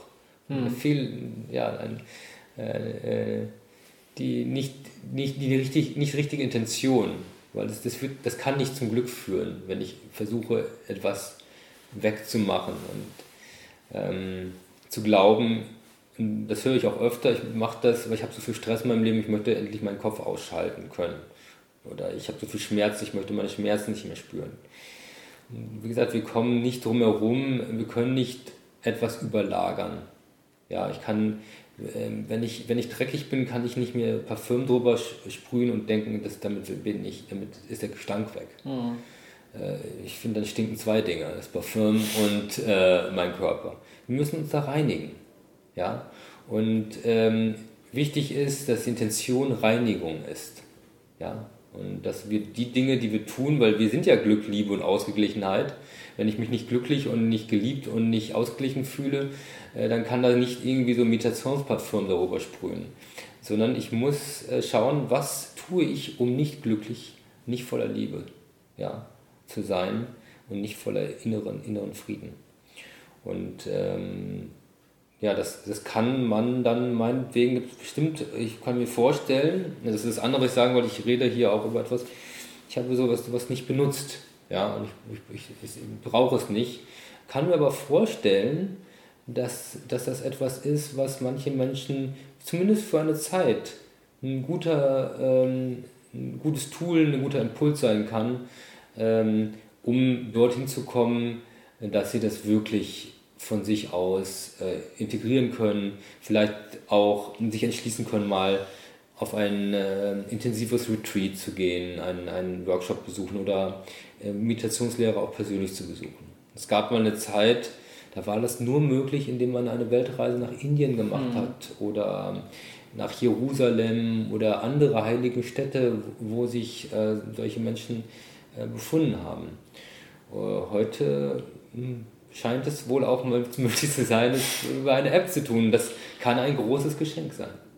Ja. Wenn man, ja, wie gesagt, ich glaube, die Intention rein. Die Intention, ja, ist, glaube ich, wichtig. Auch, dass man nicht sagt, oh, man geht, man setzt sich hin und meditiert, um meditiert zu haben.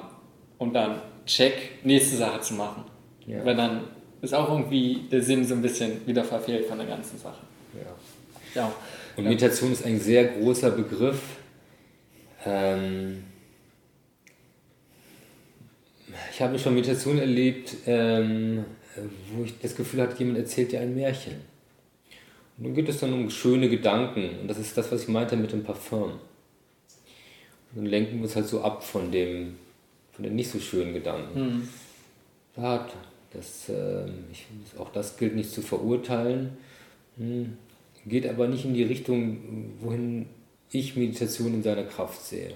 Also für mich ist eine, die, die kraftvollste Meditation die Selbsterforschung. Und die, ein, mein, äh, ja, einer meiner Lehrer, Gerald Blomeyer, sagt eigentlich, äh, die, eines der kraftvollsten Meditationen oder vielleicht die kraftvollste ist die Nicht-Meditation. Die Meditation ohne Mühe.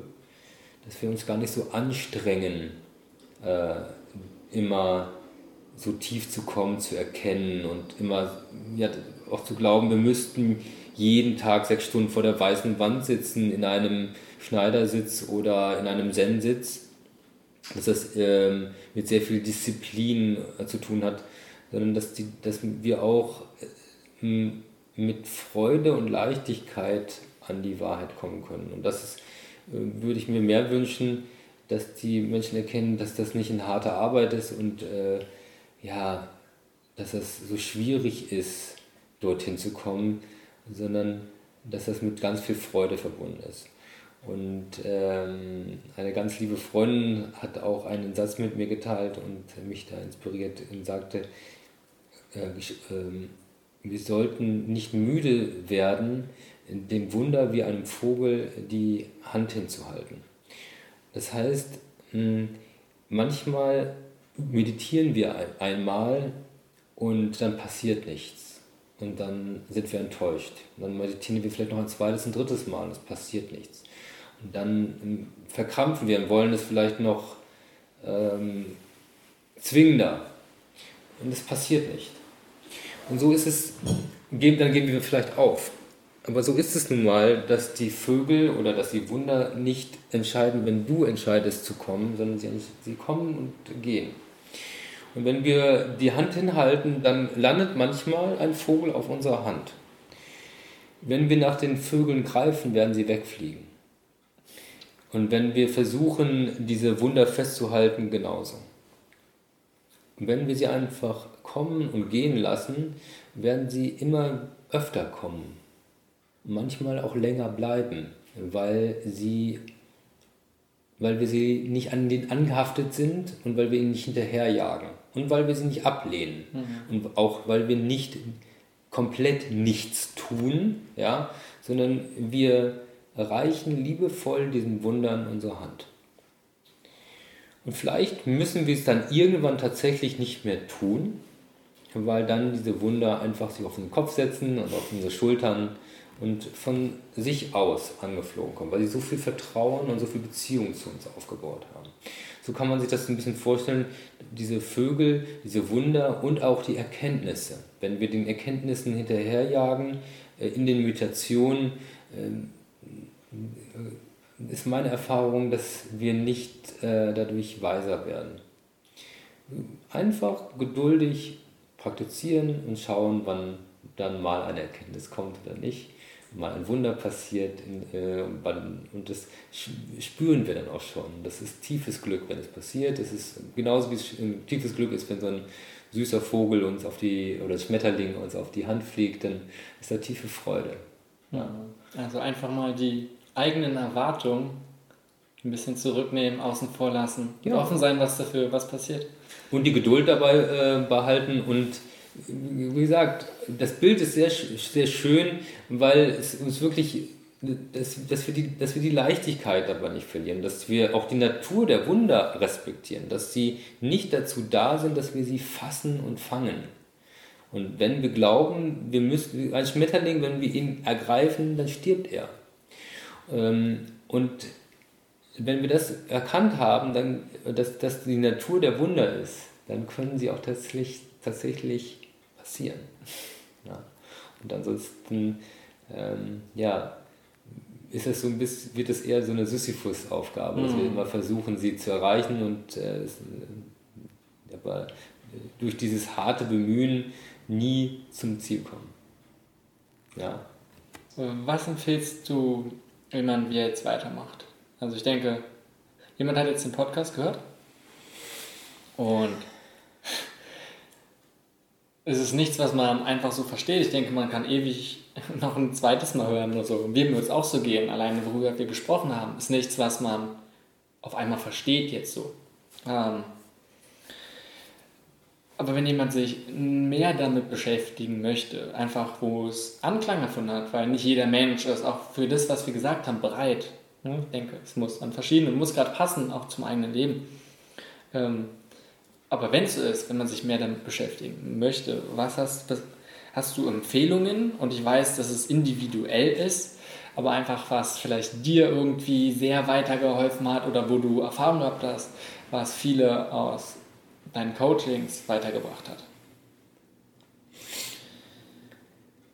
Ja, also ähm, es gibt ein neues Phänomen und das ist auch ein, ein Geschenk. Ähm, die, gewisse Lehren, die waren bisher, wie ich schon sagte, für wenig Menschen so zugänglich. Äh, um an gewisses Wissen und Weisheit zu gelangen, musste man noch vor kurzer Zeit sehr weit reisen oder privilegiert sein. Sei es, indem man jahrelang Mönch war, um dann gewisse Bücher lesen zu dürfen. Das kennen wir auch noch in der Kirche, dass viele Bücher verschlossen sind. Das war im Buddhismus nicht viel anders. Ähm, oder dass wir privilegiert sind, weil wir sehr mächtig und äh, reich waren oder reich sind. Ähm, das heißt, nur wenige Menschen hatten wirklich Zugang zu gewissen Büchern und zu gewissen Lehrern.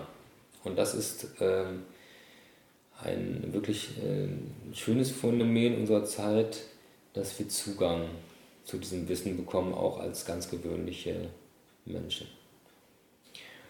Und das soll auch so sein, dass es nicht mehr wenige Führer und wenige privilegierte Menschen haben, die äh, Zugang zu, diesem, zu dieser Weisheit und zu diesem Wissen haben.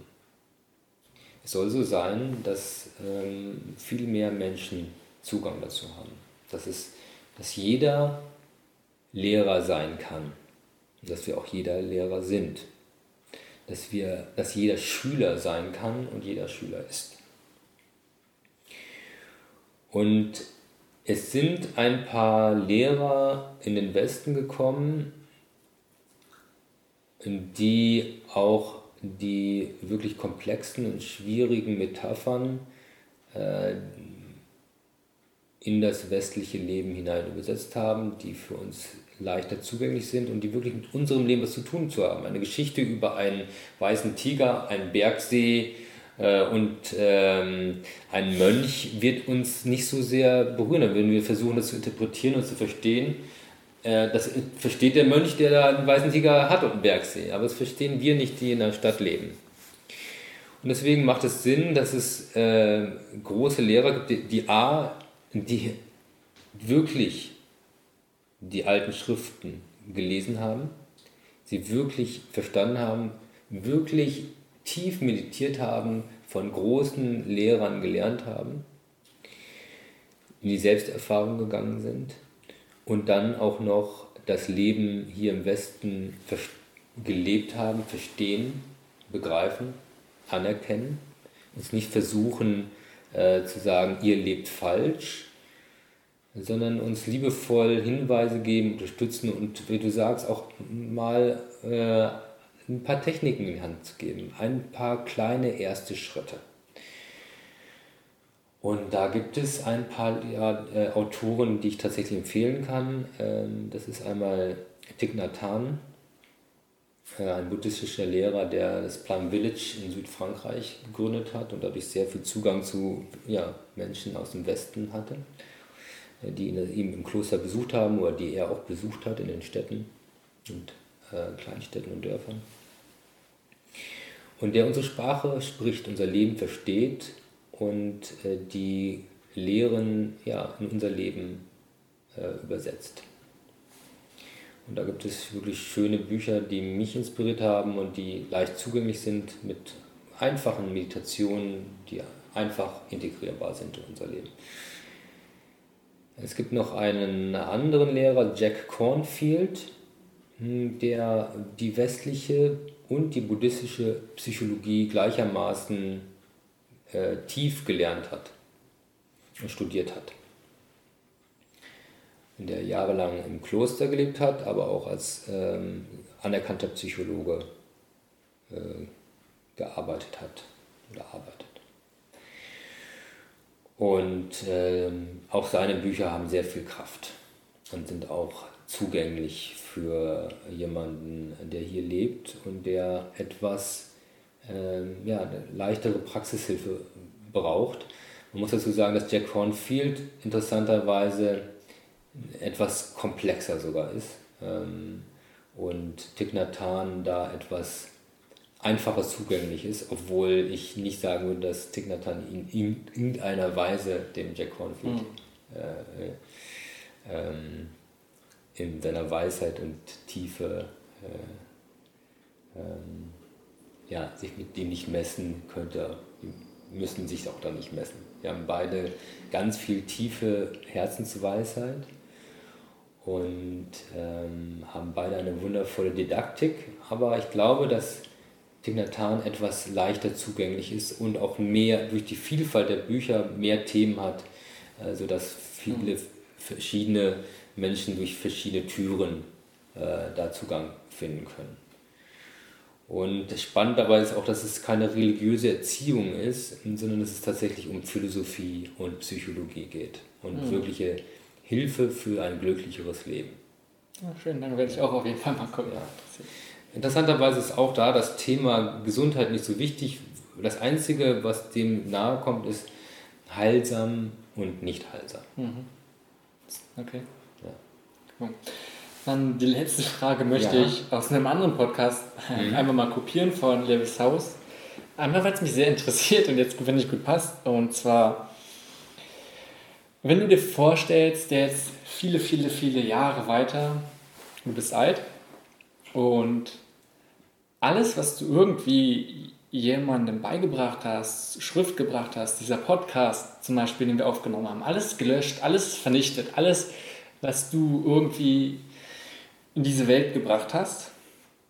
Und Personen, die dir nahe sind, die dir wichtig sind, geben dir einen Stift und einen Zettel und bitten dich, drei Wahrheiten aufzuschreiben, die du über dieses Leben erfahren hast und von denen du überzeugt bist, dass die für dich, für andere wahr sind. Das ist das Einzige, was diese Person von dir irgendwie dann noch haben und mitnehmen können. Was wären diese drei Wahrheiten über das Leben?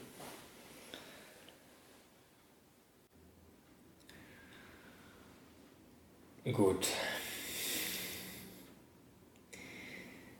Was ich mitgeben möchte, ist für die Kommunikation, bemühe dich so ehrlich zu sein, wie es dir möglich ist. Bemühe dich so liebevoll zu sein, wie es dir möglich ist. Und bemühe dich so großzügig unterstützend zu sein, wenn es notwendig ist.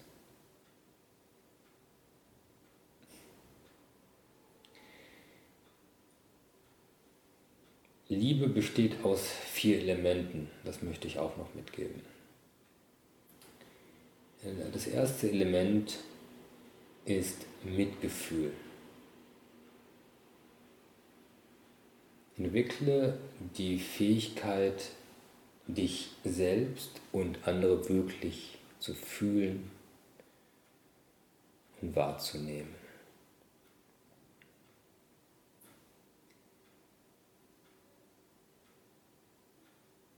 Das zweite Element ist Liebe.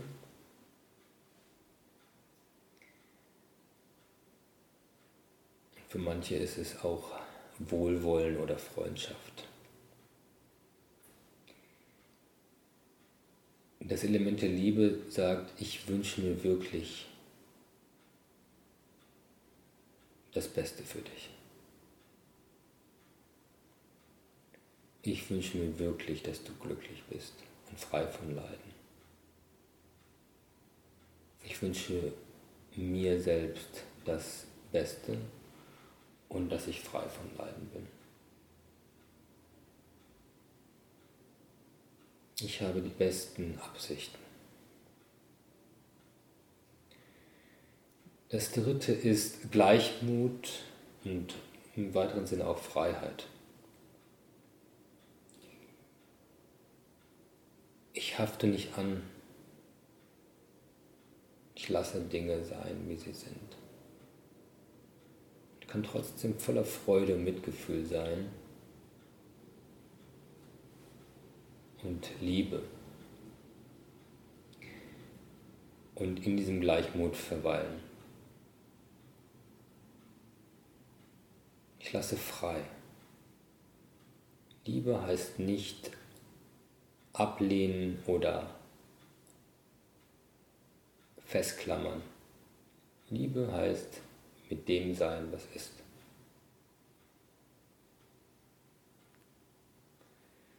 Die vierte Qualität ist Freude.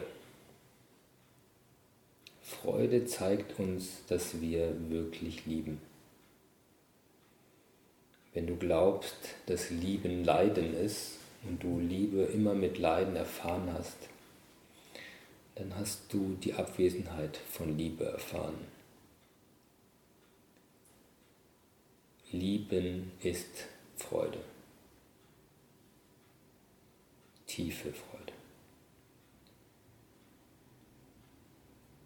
Und selbst diese vier Elemente der Liebe kannst du dein Leben lang erforschen. Gut, eine dritte äh, Weisheit.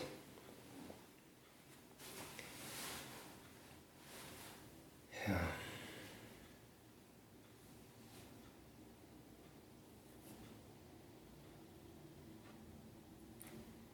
Die dritte Weisheit äh, ist, die ich teilen möchte, ist, dass Loslassen nicht loswerden ist. Loslassen heißt, mit dem zu sein, was ist. Und wenn wir sein können mit dem, was ist, dann werden automatisch die Dinge kommen und gehen. Und dieses Zitat kommt zum Beispiel von Jack Cornfield über das Loslassen. Die vier Elemente der Liebe wurden übersetzt von Thich und sind im Ursprung von Buddha. Und die drei Elemente der Kommunikation, der Beziehung, dessen Herkunft kenne ich nicht. Und wie du siehst, habe ich eigentlich drei Weisheiten genannt, die die ich so selber nicht äh, erfunden habe oder gefunden habe, aber ich habe sie für mich überprüft. Ich überprüfe sie beständig und ich forsche in diese drei Ebenen.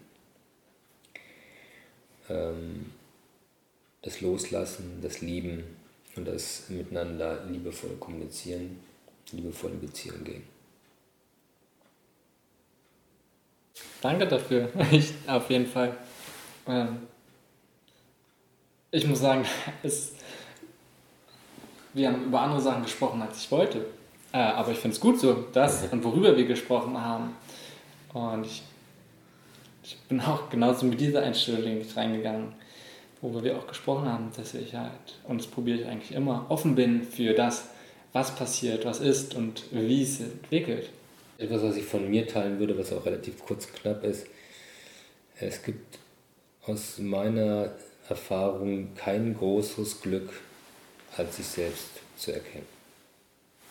Und das vielleicht auch als Ermutigung für diejenigen, die ähm, ja, anfangen, sich selbst zu erforschen und dann spüren, ah, da ist auch Traurigkeit und Wut, die ich lange weggedeckelt habe und dann Angst bekommen. Ja? Oder sind Ängste, die ich, die ich, die habe ich lange weggedeckelt. Aber wir kommen eh nicht drum herum. Da muss ich wieder ein bisschen ausholen. Es gibt eigentlich nur zwei Formen von Ängsten. Einmal die Angst, vor der ich wegrenne und die immer größer wird. Vielleicht kennt das so einer aus dem Albtraum, das Monster, vor dem ich wegrenne, wird immer schneller und größer. Sobald ich mich liebevoll umdrehe und das Monster liebevoll anschaue und sage, hallo liebes Monster, was möchtest du denn von mir, wird dieses Monster keine Nahrung mehr bekommen, weil es ja. hat sich von Angst genährt. Und dann wird das Monster auch wieder gehen. Und äh, ja, wir sollten, ähm, wir können uns entscheiden, möchten wir wegrennen und der Angst dadurch noch mehr Nahrung geben? Mhm. Oder möchten wir uns umdrehen und der Angst liebevoll äh, in die Augen schauen und äh, sie ja, mit ihr sein? Und ähm, ich kann nur empfehlen, als, als jemand, der beides getan hat im Leben, Ja, vor einigen Monstern weggerannt und einigen Monstern begegnet, liebevoll. Ähm, dass äh, die zweite Variante äh, die hilfreichere ist. Ja, und äh, die weniger schmerzvolle auch. Auch wenn das manchmal absurd klingt für jemanden, der sagt, stelle dich den kleinen Monstern mhm. ja, und schau denen in die Augen.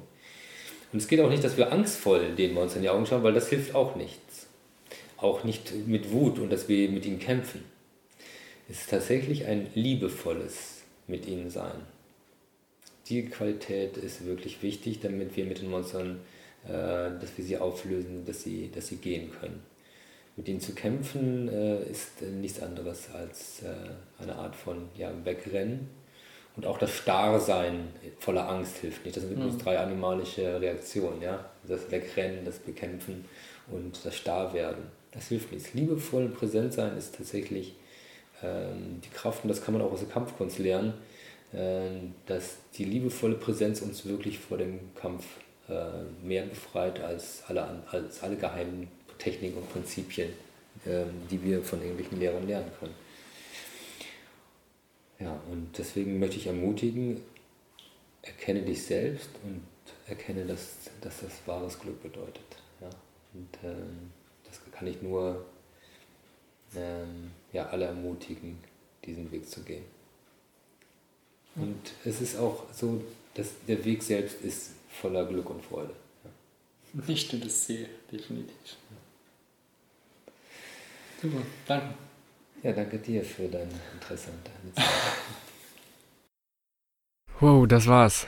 Ich hoffe, du konntest einiges von unserem Gespräch mitnehmen. Wie immer findest du in den Shownotes verschiedene Informationen zu den ganzen gesprochenen Dingen. Ähm, vielen Dank an dieser Stelle nochmal für die ganzen Rezensionen bei iTunes, das hilft mir enorm. Und falls du noch keine Bewertung abgegeben hast, dann würde ich dich darum bitten, das geht ganz schnell und hilft mir unglaublich weiter. Ansonsten bin ich auch immer sehr froh über Feedback bei Facebook und Instagram. Und wenn du mein Newsletter abonniert hast, erhältst du, was ich von dieser Episode am meisten gelernt hast. Falls du noch nicht abonniert hast, solltest du es unbedingt schnell nachtun. Das kannst du eigentlich überall auf meiner Website. Danke fürs Einschalten und bis zur nächsten Episode.